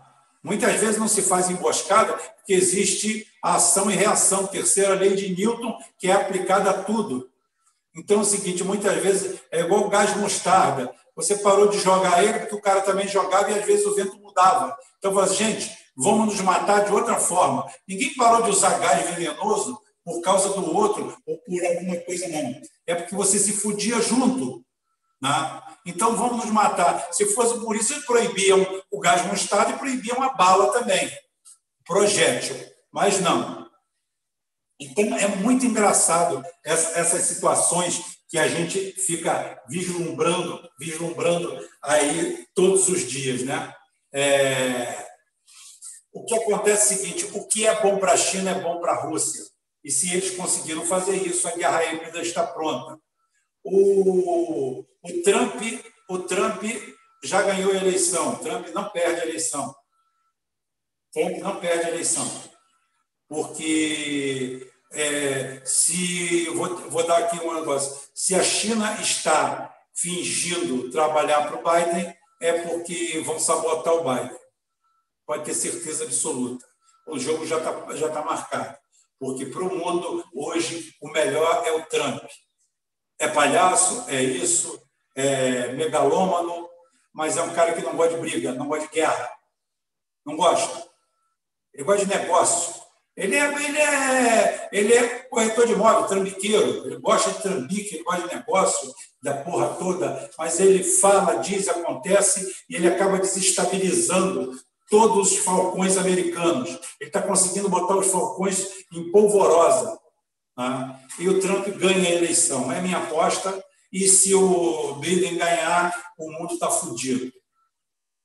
E o Brasil, três vezes fudido. Ah. Eu aposto com você, Rubem, e, e, inclusive fico imaginando aquela cena do, do Simpsons, que tem, já que os Simpsons prevê sempre o futuro, tem a cena dos Simpsons com o Trump no caixão, né?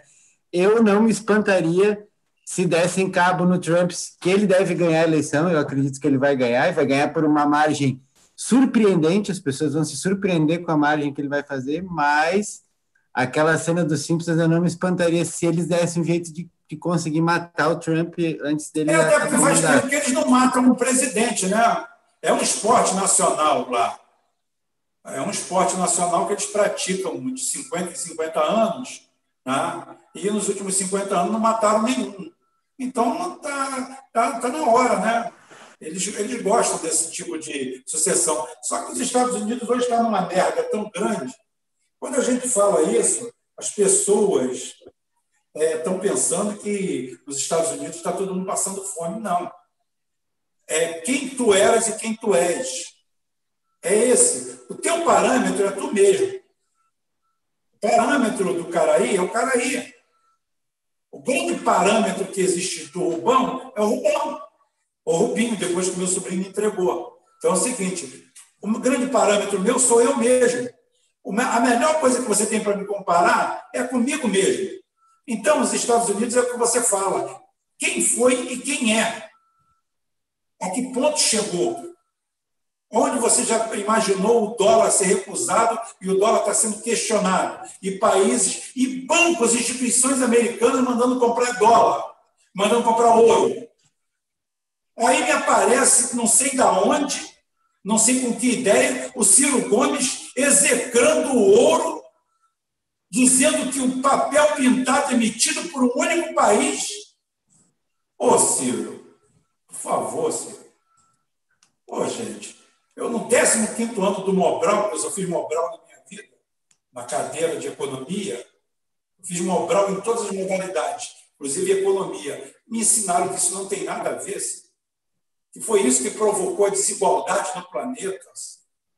E você vem me dizer que isso daí é normal, que isso acontece?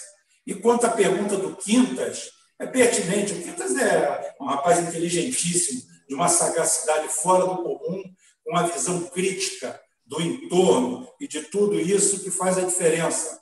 Tá? Eu tenho muito orgulho de ser amigo do Quintas, dele fazer parte, assim, vamos dizer, da nossa frente.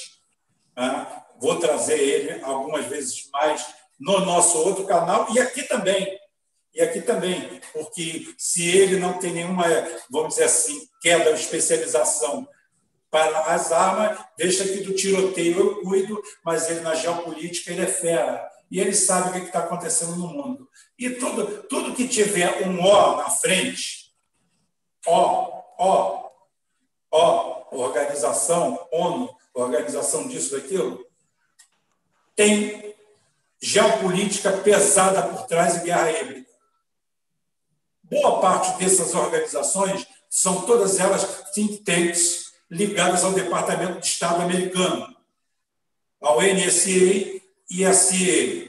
Tá? Estão todas espalhadas pelo mundo. Tem lugares que são ninhos, ninhos, ninhos, ninhos. Não tem o que espantar.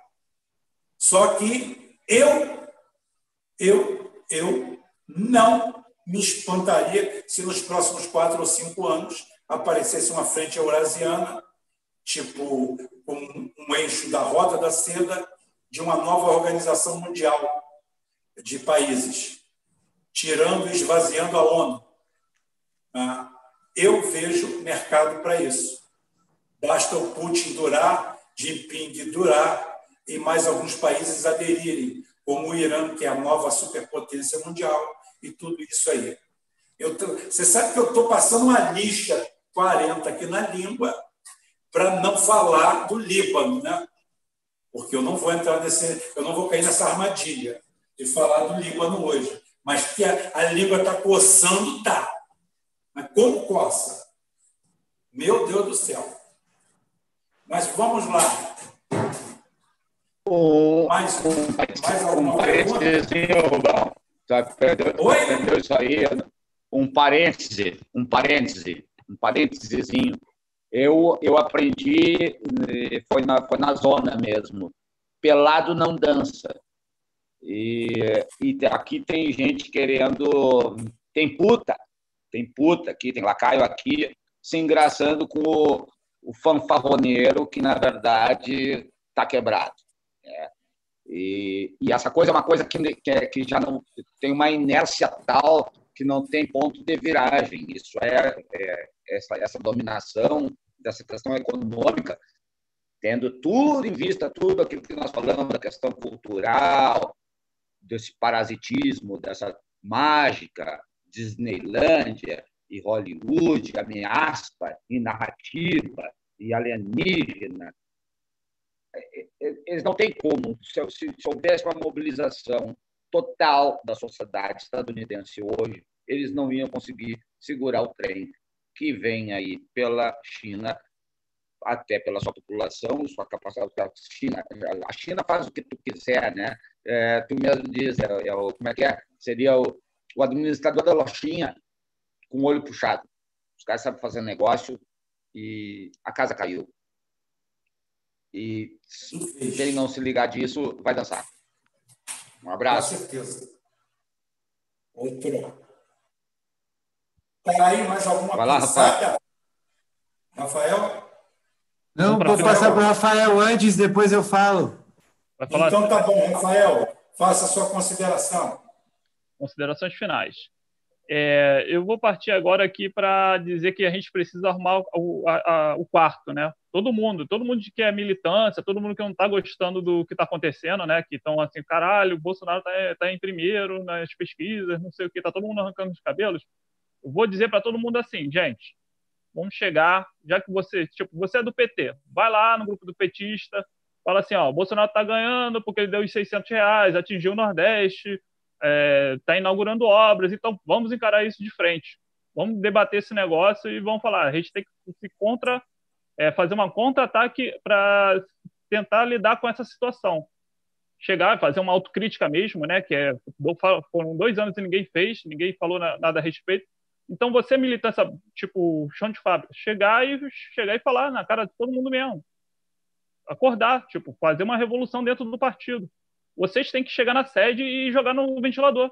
Tem que se fazer Rafael, isso. é acabar, acabar com o processo de negação automática. A nossa esquerda, a nossa oposição, ela é negacionista. Sim. Ela nega os fatos. Sim, ela nega que... os fatos e, bota, e faz acontece igual o esterco de Orpa. Bota a culpa no povo. É, eu ia chegar nesse ponto. Ele quer se eleger com quem? Ele quer se eleger com quem? Ele quer voto de quem? Chamou os outros de 57 milhões de filho da puta. Ele quer voto de quem? Assim, é, é, é tipo assim, é, isso é uma coisa muito louca, porque o, eu acompanhei as eleições, né, participei das eleições em 2018, e eu via a seguinte situação os petistas, no primeiro turno, estavam chamando todo mundo de fascista. Todos os eleitores, eleitores da Marina, eleitores do Ciro, eleitores do Alckmin, eleitores do Bolsonaro, todo mundo é fascista. Aí tá, chegou Bolsonaro e Haddad. Aí eles vão, chegam no, no eleitor que eles xingaram, xingaram no primeiro turno, ficaram xingando, xingando, xingando. Ah, vote no Haddad pela democracia. Aí todo mundo votou 17, vou fazer o quê? Eu aceitei, cara. O, tipo, foram o quê? Duas semanas de segundo turno? Eu tava lá trabalhando, assim, pô, já perdeu já, gente. Vocês não se tocaram, não. Vocês xingaram todos os eleitores que vocês agora estão pedindo voto. Aí você fica assim. Pode falar, você, eu sei que você falou alguma coisa. Não, eu concordando com isso tudo. Inclusive, corroborando o que você está falando, eu ouço até hoje a canalice, que é uma canalice sem tamanho, uma canalice sem tamanho, você escutar um bando de petistas, estou falando do petista, o petenazi, o profissional, o que está atrás de uma boquinha. Não é o eleitor do PT na rua, não é o cara que acredita no PT, que tem saudosismo de alguma coisa de bom que aconteceu. Tá? É simplesmente o cara partir para um processo de negação total e ainda falar mal do Ciro. Ciro covarde, foi para Paris. Se eu sou o Ciro, eu sou do palanque do Bolsonaro. Se eu sou o Ciro, fala, olha só, vocês vão para a puta que tira os pariu. Tá? Vocês vão para o inferno. Porra, vocês só enxergam o próprio umbigo, não enxergam mais nada. Se você não falar, se você não conversar, eu vejo meu Facebook, meu Facebook foi destruído. Três mil e poucas publicações por uma falange do PT, que veio lá do Paulo Punheta, lá do Sul, coordenado pelo PCO, aquele partido de merda, aquela Kombi velha com quatro pessoas dentro, porque uma porra de um partido que tem 25 anos no mercado e só elegeu um vereador no cu do mundo, do Amazonas, em toda a sua história, tinha que ser fechado. Fechado por quê? É ditadura? Não. É porque não vale nada, não vale o registro que tem. com respeito a meia dúzia de pessoas do PCO que são ingênuos que estão ali, sustentando aquela porra, aquele, aquele, aquele bosta daquele presidente, aquele burguês que nunca trabalhou na vida, nunca fez nada. O cara é um déspota, o cara está há 25 anos montado no partido, vivendo disso, não trabalha, não trabalha e não produz. O que, que o PCO fez? Não, se elegesse 30 vereadores, é um partido pequeno, expansão. Um vereador, um vereador, um vereador eleito no Brasil inteiro. O Brasil inteiro. Eu, quando fui coordenador de campanha do PDT de Itaboraí, em 1988, o PDT era um partido acabado, chegou aqui em 88, eu fui coordenador geral de campanha, eu fiz quatro vereadores. O PCO, como um partido nacional, com 25 anos de existência, mantendo o Rui Bosta com menta lá, um burguês com aquele físico de jogador de baralho dele, com aquela conversa mansa, com aquele papo. Elegeram um vereador na história inteira. Acha esse puteiro, caralho? Aí você vive de puxadinho do PT aí, vivendo de migalha e fazendo ataques, como fizeram o meu canal e fizeram outros. O meu canal no Facebook foi fechado. Perdi 3 mil e poucas publicações. O que eu tenho é coisa salva do meu acervo, que eu salvo e reedito. Tá? É para isso que eles servem. Porra! Agora voltando aqui. Cara, vai foda. Voltar. Assim, eu, eu milito ainda. Estou dois anos militando e, e, jogando informação. Tipo, em redes pedetistas e ciristas, eu tô toda hora batendo assim, gente, Felipe Neto tá sendo queimado, Ciro tem que largar dele. Abraça o Datena, fica com o Datena até 2022, lá fazendo mesmo, até show de calouros com o Datena, porque, porra, aí tem jeito, né? Agora que ele tá acertando um pouco, não tá acertando tanto. Rafael, queria. Rafael, eu vou, eu vou falar um fenômeno que aqui ninguém vai acreditar. Ninguém conhece Felipe Neto. É, ninguém conhece. Ninguém conhece Felipe Neto. Tem 40 mil seguidores. Ninguém conhece Felipe Neto.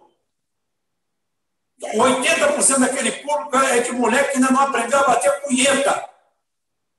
Tá? É o seguinte, ninguém conhece Felipe Neto. Felipe Neto está simplesmente tentando se manter longevo, porque aquela estrutura dele já acabou.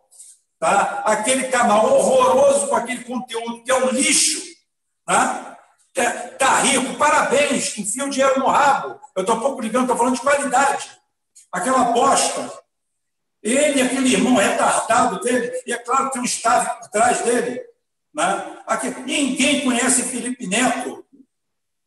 Felipe Neto é um, é um desconhecido. Datena é um cara que tem público. A pessoa está aí os 20 mil seguidores do Fernando Esterco de Horta que viraram 500 votos. Tem gente achando que o Felipe Neto tem 40 milhões de votos. Acredite você ou não. Tem gente que acha isso. Tem gente que acha que o Felipe Neto tem 40 milhões de votos, que ele vai decidir alguma eleição. Gente, pelo amor de Deus! Tá que pariu! Devia, ele devia trazer o Whindersson Nunes de, de vice e os dois embarcar no avião do Eduardo Campos. Toca aí, continua. Mas, assim, eu, eu percebo, eu fico pegando aqui a pauta aí do, do supergrupo sobre o dólar e jogando em tudo quanto é rede de, de, de WhatsApp sobre a queda do dólar. Cara, os bolsonaristas ficam espumando de raiva quando eles ficam sabendo dessa notícia. E fica assim, não, é impossível, os Estados Unidos está caindo, não pode, não pode, não pode. Eles, eles arrancam o cabelo, para você ver que, assim, o bolsonarismo, ele acaba meio que assim, ele se dói muito mais pelos Estados Unidos que pelo, pelo próprio Bolsonaro. É uma loucura. Tipo, as pessoas acham que bater no Bolsonaro vai fazer alguma coisa. Não, tem que bater é na, na onde está a ideologia, né? No, no, que formou esse bolsonarismo. E também fico falando, porra, da Atena, cara. Tipo, o Ciro tá no Datena, que foram seis vezes. Aí eu, eu, vou lá no meu WhatsApp de manhã, só tem petista. Ciro é mal, Ciro é horrível, Ciro não sei o quê. Eu fico assim, caralho. Tipo, eu não falei nada do Ciro, já tá um monte de gente matando, metendo um pau. Quer dizer, exatamente, exatamente. Num fla ridículo, numa coisa sem sentido. Aí é o seguinte, como é que sai o nome disso? Como é que você tem o nome disso? Tá? O, o, o Bolsonaro, com toda a sua mediocridade, vai virar o Putin brasileiro. Vai. Com toda a sua mediocridade, com todo o seu staff ruim. Tá? Ele precisa de muito pouco. Eu amanhã vou abordar no nosso canal lá, no outro canal, eu vou abordar aonde é que tem a falha. Tem uma falha, tem um bug, tem um bug. Agora, esse bug eu vou passar, eu vou botar em público. É o que eu falei assim, a esquerda provavelmente vai dizer assim, hum, a gente já sabia disso. E os caras da direita vão olhar e falar assim, ó, preste atenção, esse cara deve estar certo, vamos, vamos correr atrás. É aquele que fala, o otimista, o pessimista e o realista. O otimista acha que o vento nunca vai acabar, o pessimista que o vento nunca vai vir, e o realista ajusta as velas e toca o barco.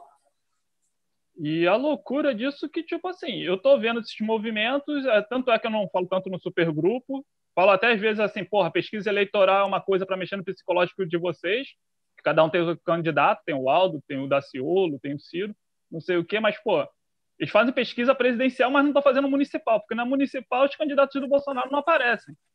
Aí eu falei isso para eles, dei uns insights, porque, tipo assim, toca do Olha só, eu, Rafael, eu vou te dizer, eu vou dizer uma coisa. Vou dizer uma coisa. Eu estou dando uma ajuda pequena para um candidato do meu município, que eu moro em algum lugar, eu vivo em algum lugar, como eu falei, eu não me abstenho da luta política. É, não tem nenhuma carga ideológica em cima, é um bom candidato, é uma pessoa séria, honesta, já foi várias vezes, já foi três vezes prefeito da cidade, tá? É, eu, eu, eu, eu, não, eu, não, eu, não me, eu não me abstenho da luta. Agora, eu só quero dizer na prática, na prática, se tu fala mal do Bolsonaro, tu perde o voto. Isso é real, isso é o mundo. Se tu se aliar com o PT e falar bem do PT, tu perde o voto. Essa é a realidade. Essa é a realidade. Isso aí é o que eu encontro todo dia num colégio eleitoral de 200 mil eleitores. Na periferia de uma das maiores cidades do Brasil. É, é isso que eu encontro. Não é ninguém que me fala. É eu quando saio. É interlocução. É o que acontece, é o dia a dia. E eu aproveito e respondo aqui. Eu tenho aqui uma pergunta. Não é a pergunta, né? É, alguém aqui falou para mim, deixa eu ver aqui. É. Cosme José Luiz. Quando você vai nos vídeos antigos do Rubio, você percebe que ele está em uma versão 2.1. É verdade? Eu estou na versão 2.1 ou 3.0, que a política é dinâmica. Eu falo que a política são como as nuvens no céu. A gente olha para elas, elas estão de um formato. Você olha uma hora depois, já mudou tudo. E você olha no dia seguinte, mudou tudo. Aqui a gente não tem compromisso com eu. Aqui sim, a gente tem uma lógica. Aqui a gente tem uma vertente. Aqui nós temos um caminho a seguir. Agora, esse caminho passa exatamente pela história do barco que eu falei agora. O otimista acha que o vento não acaba nunca. O pessimista é que ele não vem nunca. E o realista ajusta as velas. Ajustar as velas é você virar 2.0, 2.1, 2.2, 2.3, 2.4. O que você não pode é mudar como ser humano. O que você não pode é mudar o que você prega que eu prego é trabalhismo, o que eu prego é nacionalismo, é patriotismo, você escolhe o nacionalismo ou patriotismo, eles se confundem algumas vezes, tem diferença, mas é o seguinte, eu defendo isso, eu defendo o trabalhador, eu defendo a liberdade, eu defendo a igualdade. Agora, eu sou contra filigranas jurídicas, eu sou contra amontoado de leis, eu sou contra aproveitadores, órgãos que não prestam, gente que não presta, eu sou contra tudo isso e continuo sendo igualzinho. Agora, isso daí para praxis, para prática. Isso você tem que saber utilizar isso. Como utilizar essas ferramentas? É isso que é a grande diferença. É por isso que a gente é 2.0, 2.1, 2.2, 2.3, 2.4 e até infinito, ad infinito. É, e assim que a gente é e assim que a gente vai continuar sendo. Não temos compromisso com erro. Não tenho problema nenhum em chegar aqui amanhã e elogiar o Bolsonaro. Eu Paulo caí. Guedes, quem emitiu o pau ontem foi o elogio hoje. Tem problema nenhum, não. E não vou ficar em barco furado porque eu estou ali, não. Não. Barco furado, eu já falei, o meu time, Fluminense Futebol Clube, perdeu para o Grêmio hoje.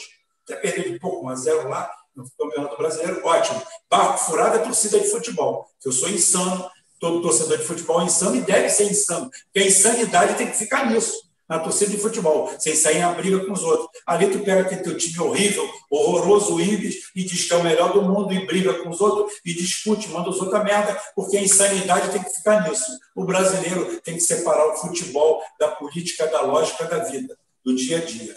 Mais alguma coisa para falar? É, terminar. E, tipo, o jogo político está rolando aí, Tipo, eu vejo coisas assim, é com Márcio França inaugurando obra com Bolsonaro, fez o caminho certo, fez o movimento certo. Isso é uma coisa que a gente tem que elogiar, porque tá, tá, tá indo contra o Dória e ainda tá tentando roubar a carteira do Bolsonaro. Até o Daciolo tá fazendo coisa certa, que não tá tão só nas lives, tá saindo, tá indo na rua, tá correndo atrás. Então a gente não pode. Só para você ver que o vídeo dele no The Noite deu, já está com um milhão e meio de visualizações. Sim, sim. A entrevista dele foi boa, ele tocou em pontos certos. E, tipo, não jogar a política para o alto e, e, tentar chegar no, no, nas altas cúpulas dos partidos e falar assim: ó, é isso, isso e isso. Vocês estão errados. Bolsonaro está aí na frente, mas tem jeito. Tem, é do, até 2022, tem dois anos para correr atrás. Não pode jogar a toalha assim, não. Já que vocês têm esses partidos, defendem essas causas, corra atrás delas ajustam elas para o povo, né? Porque por causa identitária não vai ganhar porra nenhuma, não. Então é isso aí. Ou vocês acordam para a vida ou vão se ferrar. Bolsonaro acordou para a vida. Viu que está 100 mil mortos, viu que não está conseguindo muita coisa, mudou totalmente, fez a curva. Agora a gente tem que ver o que vai acontecer. E é isso que eu tenho que dizer. Exatamente. Acho que isso a gente vai abordar amanhã no programa de amanhã. Acho que o Cícero quer falar uma coisa aí que eu acho que ele se empolgou. É, é, não, Cícero, é, não é só assim, ó, é fazer, dar uma sublinhada, né? E, de certa forma, tentar encadear o conjunto. Nós estávamos falando sobre o que o cara chegou parecendo liberal e chegou dando um outro caminho lá para a Rússia, né? É, é, unificando, afirmando a soberania nacional, estava tudo perdido, né? Chegou e chegou como se fosse um liberaloide, um mandalete do seu do seu do gambá do Yeltsin, né? ao contrário do que o PT fez aquilo, e volto aí à questão da, da educação, do, do, que esse é o grande problema, porque sem educação não se faz nada, e aí eu volto a Brizola, eu volto a Darcy Ribeiro, eu volto a essa porra toda, que e é uma coisa muito bem sacada no vídeo de ontem, eu acho, do Rubão, né? que como essa coisa é da inclusão creditícia e não da inclusão com consciência política, porque a arma que tem hoje, eu, os caras não estão em condições de estar usando bomba violenta. A arma, a bomba fodida que tem hoje e que nunca parou de ser usada é a questão comunicacional. E essa, né, via guerra híbrida, só se cria em povo, em ambiente com povo cabeça fraca e com Estado fraco. E essa é a herança dessa maldita tal de experiência petista, que eles ainda ficam fazendo de conta, é uma, uma esquizofrenia que, que agonia a gente e engana as pessoas pobres, os, os que são seus leais seguidores, são, pessoas que são, são vítimas exatamente pela, pela sua qualidade de lealdade, de elevação moral, espiritual, humana, empatia e essa coisa toda. E que agora, muito bem apanhado anteontem pelo, pelo seu Rubens aí, o Bolsonaro, essa coisa é tão volúvel, ela é tão é, sem substância, né, sob o ponto de vista de consciência política, de, de afirmação do valor do trabalho, essa coisa toda, de valores, de verdade, que sejam moralmente coisas, eh, virtudes, né, coisas edificantes. É tão miserável, a tal da experiência petista, que o seu Bolsonaro está batendo a carteira do PT, que é isso que nós estamos dizendo aqui. O Bolsonaro bateu a carteira do PT o, o, o, petista de ontem é o fascista de hoje, olha que PT. Não, não vai dar, vocês vão ter que procurar a turma de vocês, porque esse povo aqui é, não está à altura das virtudes elevadas virtudes de vocês. Eu só queria fazer, sublinhar isso. Ok, ok, ok, ok. E eu aqui, só para comentar é, sobre o fenômeno Felipe Neto, o, inclusive o Casimiro Jean-Pierre é, fala para a Cris, né? Fora que meu filho pré-adolescente, fora que o filho pré-adolescente de um amigo meu já me falou que na época que ele era mais assíduo do escroto Neto, é o Felipe Neto, criou várias contas para inscrever no canal e ajudar na meta de inscrito desse picareta. Que é um picareta, é um aproveitador, um oportunista. Os vídeos que você vê dele aí são realmente escrotos. Então, não mais nada a falar sobre esse bosta. Tá? Cara aí, considerações? Então, Rubem, é isso aí. É... Quero parabenizar aí de novo pela iniciativa de, de formar esse canal. É, agradecer aí o Círcio, o Rafael, ao, ao pessoal todo que ficou ouvindo a gente, né? Acho que tem muitas outras análises para a gente fazer aqui, que, que foram mencionadas aí até no, no, no, no chat, aqui no, no bate-papo. Então, muita gente falou, fala da, do Erdogan.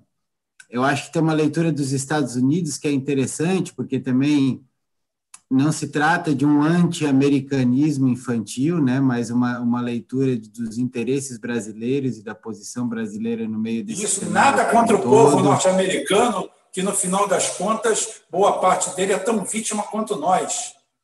É o Estado que está lá.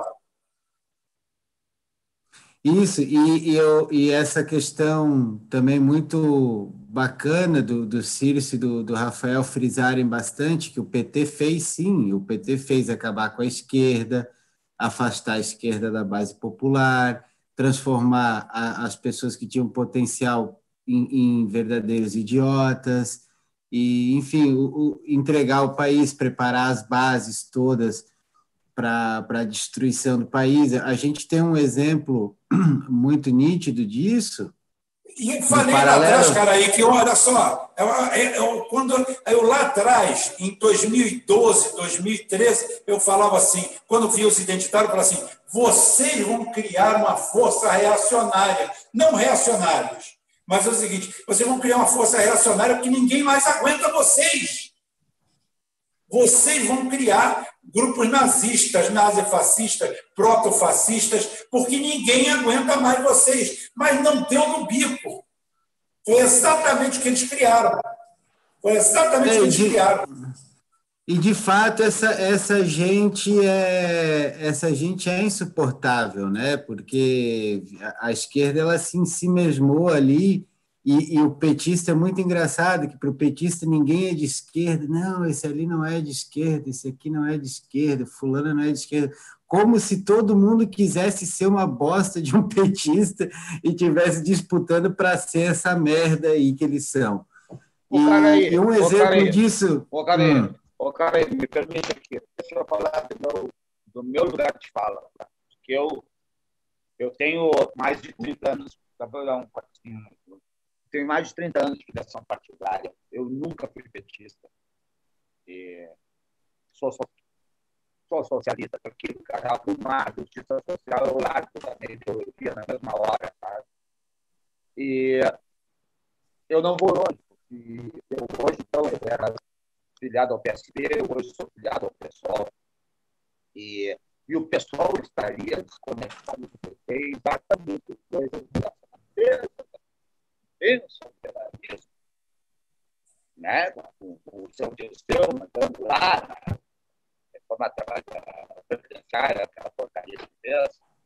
E, e eu, então eu falo para mim, eu não eu não estou conseguindo suportar isso que o Rubem está dizendo. Vocês vão criar, vocês, é repulsiva essa forma de agir.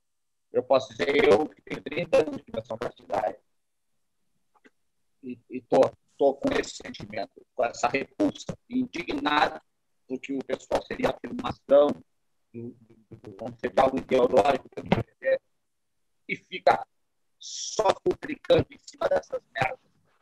eu não aguento mais isso aí, eu não estou aguentando, eu estou tendo dificuldade para me relacionar com meus conhecidos por causa dessa coisa aí. Eu só queria fazer esse registro. Obrigado.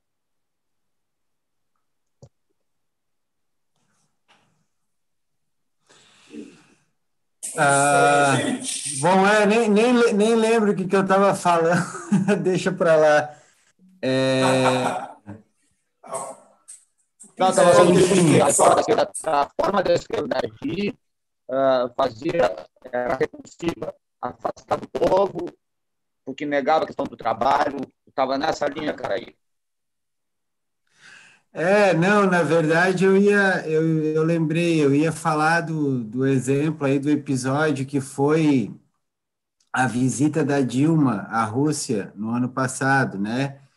Que foi justamente quando estourou essa, essa questão do hackeamento do Telegram, que aí tentaram inflar uma conversa de hacker russo, o Moro era ministro da Justiça, falou de hacker russo, a Globo falou de hacker russo, aí a Dilma com a dona Glaze correram para ir fazer uma visita na Rússia, no meio daquela confusão deles tentando inflar uma história de que aqueles vazamentos do Intercept eram hackers russos, e a, e a Dilma foi na Rússia falar com essa esquerda, que é a minoria, né? essa esquerdinha de merda aí da, da que, que é o PT hoje, incrível, é a esquerdinha incrível, que está na Rússia também. Eles têm. Hã? Cara, incrível, né? Como teve canal de esquerda que cresceu e se deu bem com a história do Intercept, né? Deu em quê? Deu em bosta nenhuma, aquilo lá já era tudo feito para iludir essa esquerda ridícula aí. Agora eu acho engraçado, e a, e a Dilma estava jogando junto, tanto que quando estoura uma, uma falácia dessa de hacker russo, a Dilma corre para ir para a Rússia, né, para confirmar a versão. Só que ela é tão malquista, tão mal vista lá, que ela vai falar que essa esquerdinha de merda que é o que tem lá sabe, que, que, é o, que, é são, que sobrou da, da esquerda antiga na Rússia. Esquerda de lá funciona, com... funciona na embaixada americana, porra. Exatamente, porque o que, o, que era, o que era esquerda lá, é, no período comunista, uma boa parte dessa, desse pessoal está dentro do Rússia Unida, né? Que essa esquerdinha de merda pinta como sendo a extrema-direita. Então a Dilma vai lá, a Dilma quando foi, tipo, ela foi empichada, ela, ela foi avisada pelo Putin, pelo Erdogan que o Brasil estava passando por guerra híbrida, ela colaborou, ela entregou o país todo, ela fez essa merda dessa esquerda aí que foi isso que o PT criou. E aí você vê que, que a gente tem uma tensão dentro do Brasil e ela vai para a Rússia para fazer um false flag, para casar com a narrativa de hacker russo, que é essa, essa conversinha fiada, e ela vai para lá falar com a oposição do Putin. Ela não vai ser, ela foi chefe de Estado, ela vai lá falar com a minoria da minoria, com a minoria dentro da Duma, dentro da Câmara Baixa. Quer dizer, é, é que nem é que nem se um, um ex-chefe de Estado viesse aqui no Brasil o chefe da, da, da Jinping, saindo o Jinping do, do poder, sei lá, um chefe de Estado... falar com o Jean Willis. Fosse falar com o Jean Willis, sabe? É, é mais é, ou menos isso que a Dilma foi fazer dentro da Rússia no ano passado.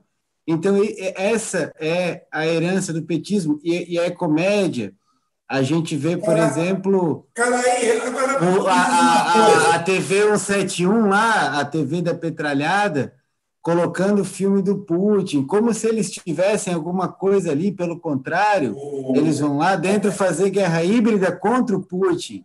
Então foi esse tipo de exatamente o site lá do Daniel Dantas, lá do, do a esquerda dos banqueiros, acaba fazendo esse tipo de coisa. Então é, é, é mais ou menos o, o resultado dos anos de governo deles, né? Serviram para fazer isso desunir o país, matar a esquerda, gerar uma esquerda totalmente babaca que não tem vínculo com o povo, que é execrada, e mais e gerou esse efeito que você mesmo falou, Rubem, gerou uma, uma repulsa extrema a essas questões, porque ninguém suporta, ninguém suporta essa esquerdinha que, que o PT criou, esses, né? ninguém quer isso em nenhum lugar. Né? Mas, enfim... Uma coisa Me diz uma coisa, uma pergunta assim de a gente que anda pelo Brasil, eu tenho até hoje, eu andando um pouco em partido, que eu não tenho culhão. Como a Dilma consegue se explicar dentro do PT? Como o PT consegue explicar a Dilma? Você tem noção? O PT ele acabou virando refém da Dilma, né? Refém dessa galera que governou com ela. Eles botaram todo mundo para fora, né? Ele, ele, quem não, não era dessa turminha botaram ou botaram para fora do partido, ou botaram na cadeia, né? E, e aí eles também invadiram aí o terreno de outros partidos, tomaram o pessoal de volta, o pessoal que foi, né? Quando rachou e surgiu virou uma coisa, depois o PT tomou de volta candidatura ridícula do Boulos, transformou o pessoal num partido sionista de vez. O pessoal é um partido, é o partido sionista do Leblon, né? E. Oh.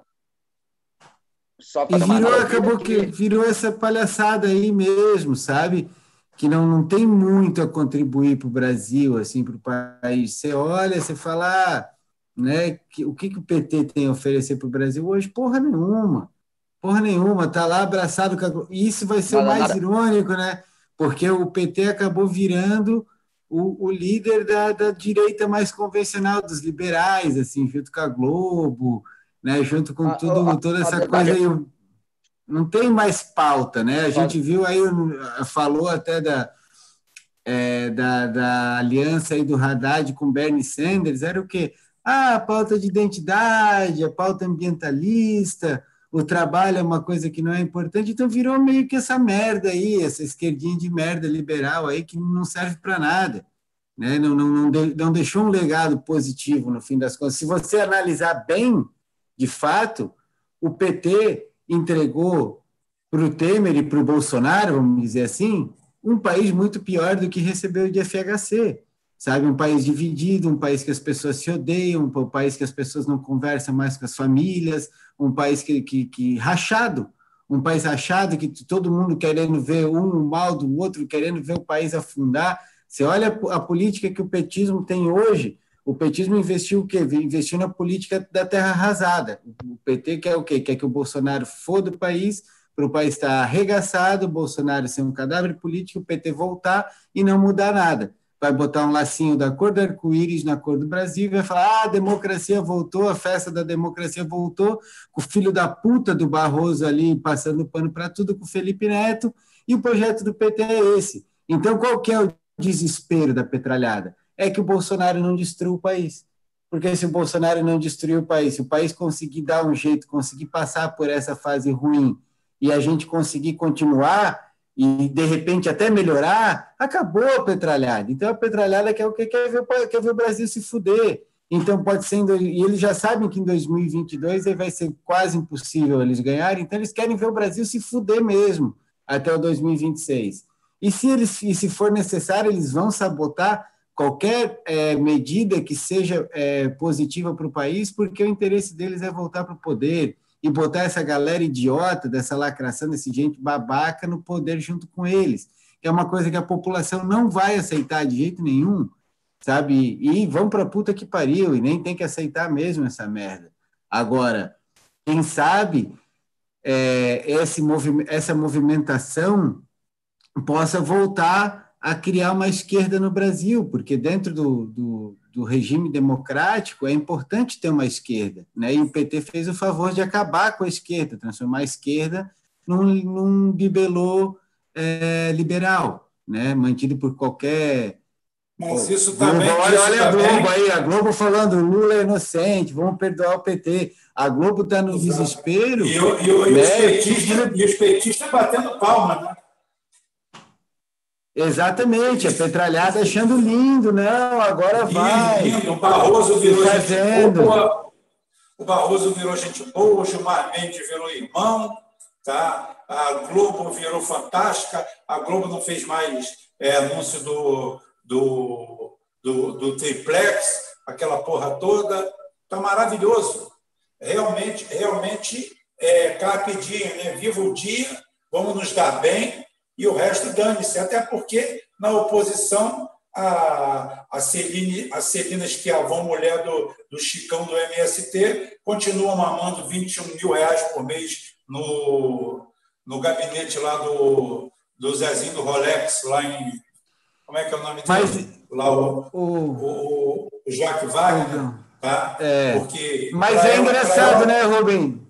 Se você olhar hoje, por exemplo, o, o, o, petista da Folha de São Paulo lá, o Altman, aquele que o Sérgio Moro chamou e mandou liberar sem dar explicação o que, que eles conversaram, né? Ah. O Breno Altman, ele, ele fez uma notinha falando assim, ah, não pode acontecer a PMDBização do PT, porque senão ele vai ficar um partido é, com caciques estaduais, caciques regionais, e vai perder o programa ideológico. O que, que ele está falando? Ele está falando que esse PT paulista, que não tem voto, quer manter a hegemonia em cima do PT do Nordeste, que tem voto. Eles já conseguiram isso eu na convenção do partido. Queria, eu queria. Agora, eu queria... Só, uma, só uma coisa, deixa eu terminar, Rubem. E sabe, o que, sabe do que, que ele está reclamando, no fundo, conhecendo o Altman?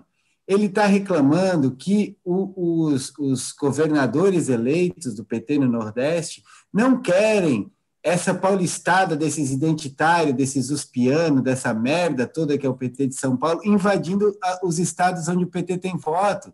Porque eles estão querendo colocar esse pessoal para dentro de cargo de prefeitura, de governo de estado, do caralho a quatro, lá no Nordeste, e vão começar com essa putaria identitária, dedo no cu, divisão do país e não sei o quê, porque eles estão vendo o Bolsonaro crescer no Nordeste e eles acham que eles vão levar essa paulistada toda lá da USP para os cargos de, de, poder nos governos do Nordeste, onde o PT tem voto, e essa, esses identitários que vão conseguir barrar com que o Bolsonaro é, reverta o quadro no Nordeste com os programas sociais aí, né? O, o, Renda Brasil, essa coisa que o Bolsonaro vai fazer, que no fundo é a porra do Bolsa Família, que é a porra do, do Milton Friedman. Eu, eu, vi até outro dia alguém falar, ah, o, o Suplicy inventou a renda básica universal. Fala, vai tomar no cu.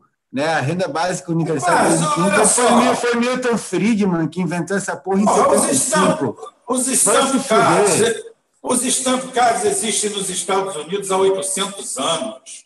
Porra, é feito por estados. Porra, nego inventou a roda, reinventou a roda, disseram que inventaram um mau programa. Porra, caralho, na Europa inteira existe esses programas. Pelo amor de Deus, gente. Para de passar vergonha. É, agora Porra. me diz, Rubem, agora me diz, Rubem, uma coisa. Vamos, vamos ser franco aí, o pessoal que está assistindo a live, vamos ser franco. De um lado você vai ter o Bolsonaro inaugurando obra em cima de cavalo, com chapéuzinho de cangaceiro e aumentando o Bolsa Família para a Renda Brasil, aumentando a grana, fazendo cair e inaugurando obra. Do outro lado, você tem essa paulistada sem voto do PT, ocupando cargo e boquinha dentro dos governos estaduais, levando identitarismo dedo, dedo no cu para dentro do Nordeste. O que, que você acha que vai acontecer? Vamos ser francos. Rapaz, olha só. O, o, o, é só você imaginar, ter o mínimo de bom senso de imaginar como é a mentalidade do nordestino. É simplesmente o cidadão mais conservador desse país. Ninguém é mais conservador, porque todo mundo fala que miséria, miséria, eu sempre falei assim, miséria é a fonte da violência. Aí você chegava no Brasil da década de 80, 90, o nordestino morrendo de fome e a violência lá, zero. Zero. Violência, violência, um negócio zero. Por quê? Porque o cara morria de fome, mas não, não bulia na coisa do outro, porque aquilo não lhe pertence. Você não bulle na coisa do outro, porque aquilo não se pertence não é seu. Ou seja, uma estrutura familiar rígida. Você vai para lá é para se fuder logo de vez. Essa turma vai para lá para explodir. Agora, eu queria saber o que é que passa na cabeça desses, desses governadores do Nordeste que ainda não meteram o pé na bunda do PT e abriram um partido novo e foram tocar suas vidas. Porque eles é que sustentam essa merda. Pois é, pois isso. é. Eu, eu, é, o que tem hoje é o seguinte, né, cara, que o PT, a grande jogada do PT em 2018 foi fazer os 67 parlamentares que eles fizeram. Eles fizeram a maior bancada do Congresso e hoje a maior parte do fundo partidário acaba ficando dentro do PT e acaba ficando reunido nesse, nessa cúpula que é a presidência do PT, que é essa, essa turminha ali do, do PT paulista, ali em torno da, da, da do Haddad, Glaze, essa porra ali. Então a galera não né? vai abrir mão do fundo partidário porque o PT paulista é, chantageia eles, ó. Se vocês saírem do partido, nós vamos tirar o fundo de vocês. Deixa eu te falar um fator aqui antes da gente fechar hoje. É o seguinte: ninguém sabe, ninguém bota o dedo na ferida de que um dos fatores que implodiu o governo do Pimenta em em Minas, foi ele ter que pegar aquela caralhada de vagabundo desocupado da USP, do Haddad, e empurrar todo mundo lá ganhando 14, 15 mil reais por mês. Fuderam o governo dele em Minas. Tá? Mas não foi pouco, não. Mas não foi é, pouco, não. tudo. Ninguém queria, ninguém queria emprego de 8, 10 mil, 15 mil por mês, não. Todo mundo lá gosta de ideologia, mas não é igual a gente, não. A ideologia deles tem que ser bem remunerada. Mas, cara, aí, vamos fechar hoje? Vamos fechar? É isso aí, fechar. Isso aí, vou então, agradecer de novo. para vocês aí. Geopolítica, geoforça. Agora, duas vezes por semana, videozinhos. Os vídeos vão ser curtos, mais ou menos. Isso aqui foi uma live. Agora, nós temos gente para trazer uma live aqui, fazer uma live de substância. E quando tiver algum momento geopolítico violento, se houver alguma cartada no mundo, a gente vem em edição extra e totalmente ordinária e faz um apanhado rápido aqui. Vamos dizer aí que a Inglaterra afundou, tá? na, na Noruega todo mundo virou homem. Então é o seguinte: a gente faz um negócio aqui rápido. Vamos ficar por aqui hoje. Foi uma maravilha. Estamos com 1.470 inscritos. Primeira live. Batemos a média aí de 300 visualizações instantâneas, agora estamos com 200 fechando. Fantástico, maravilhoso. Vamos em frente e amanhã tem conversa ao pé do rádio.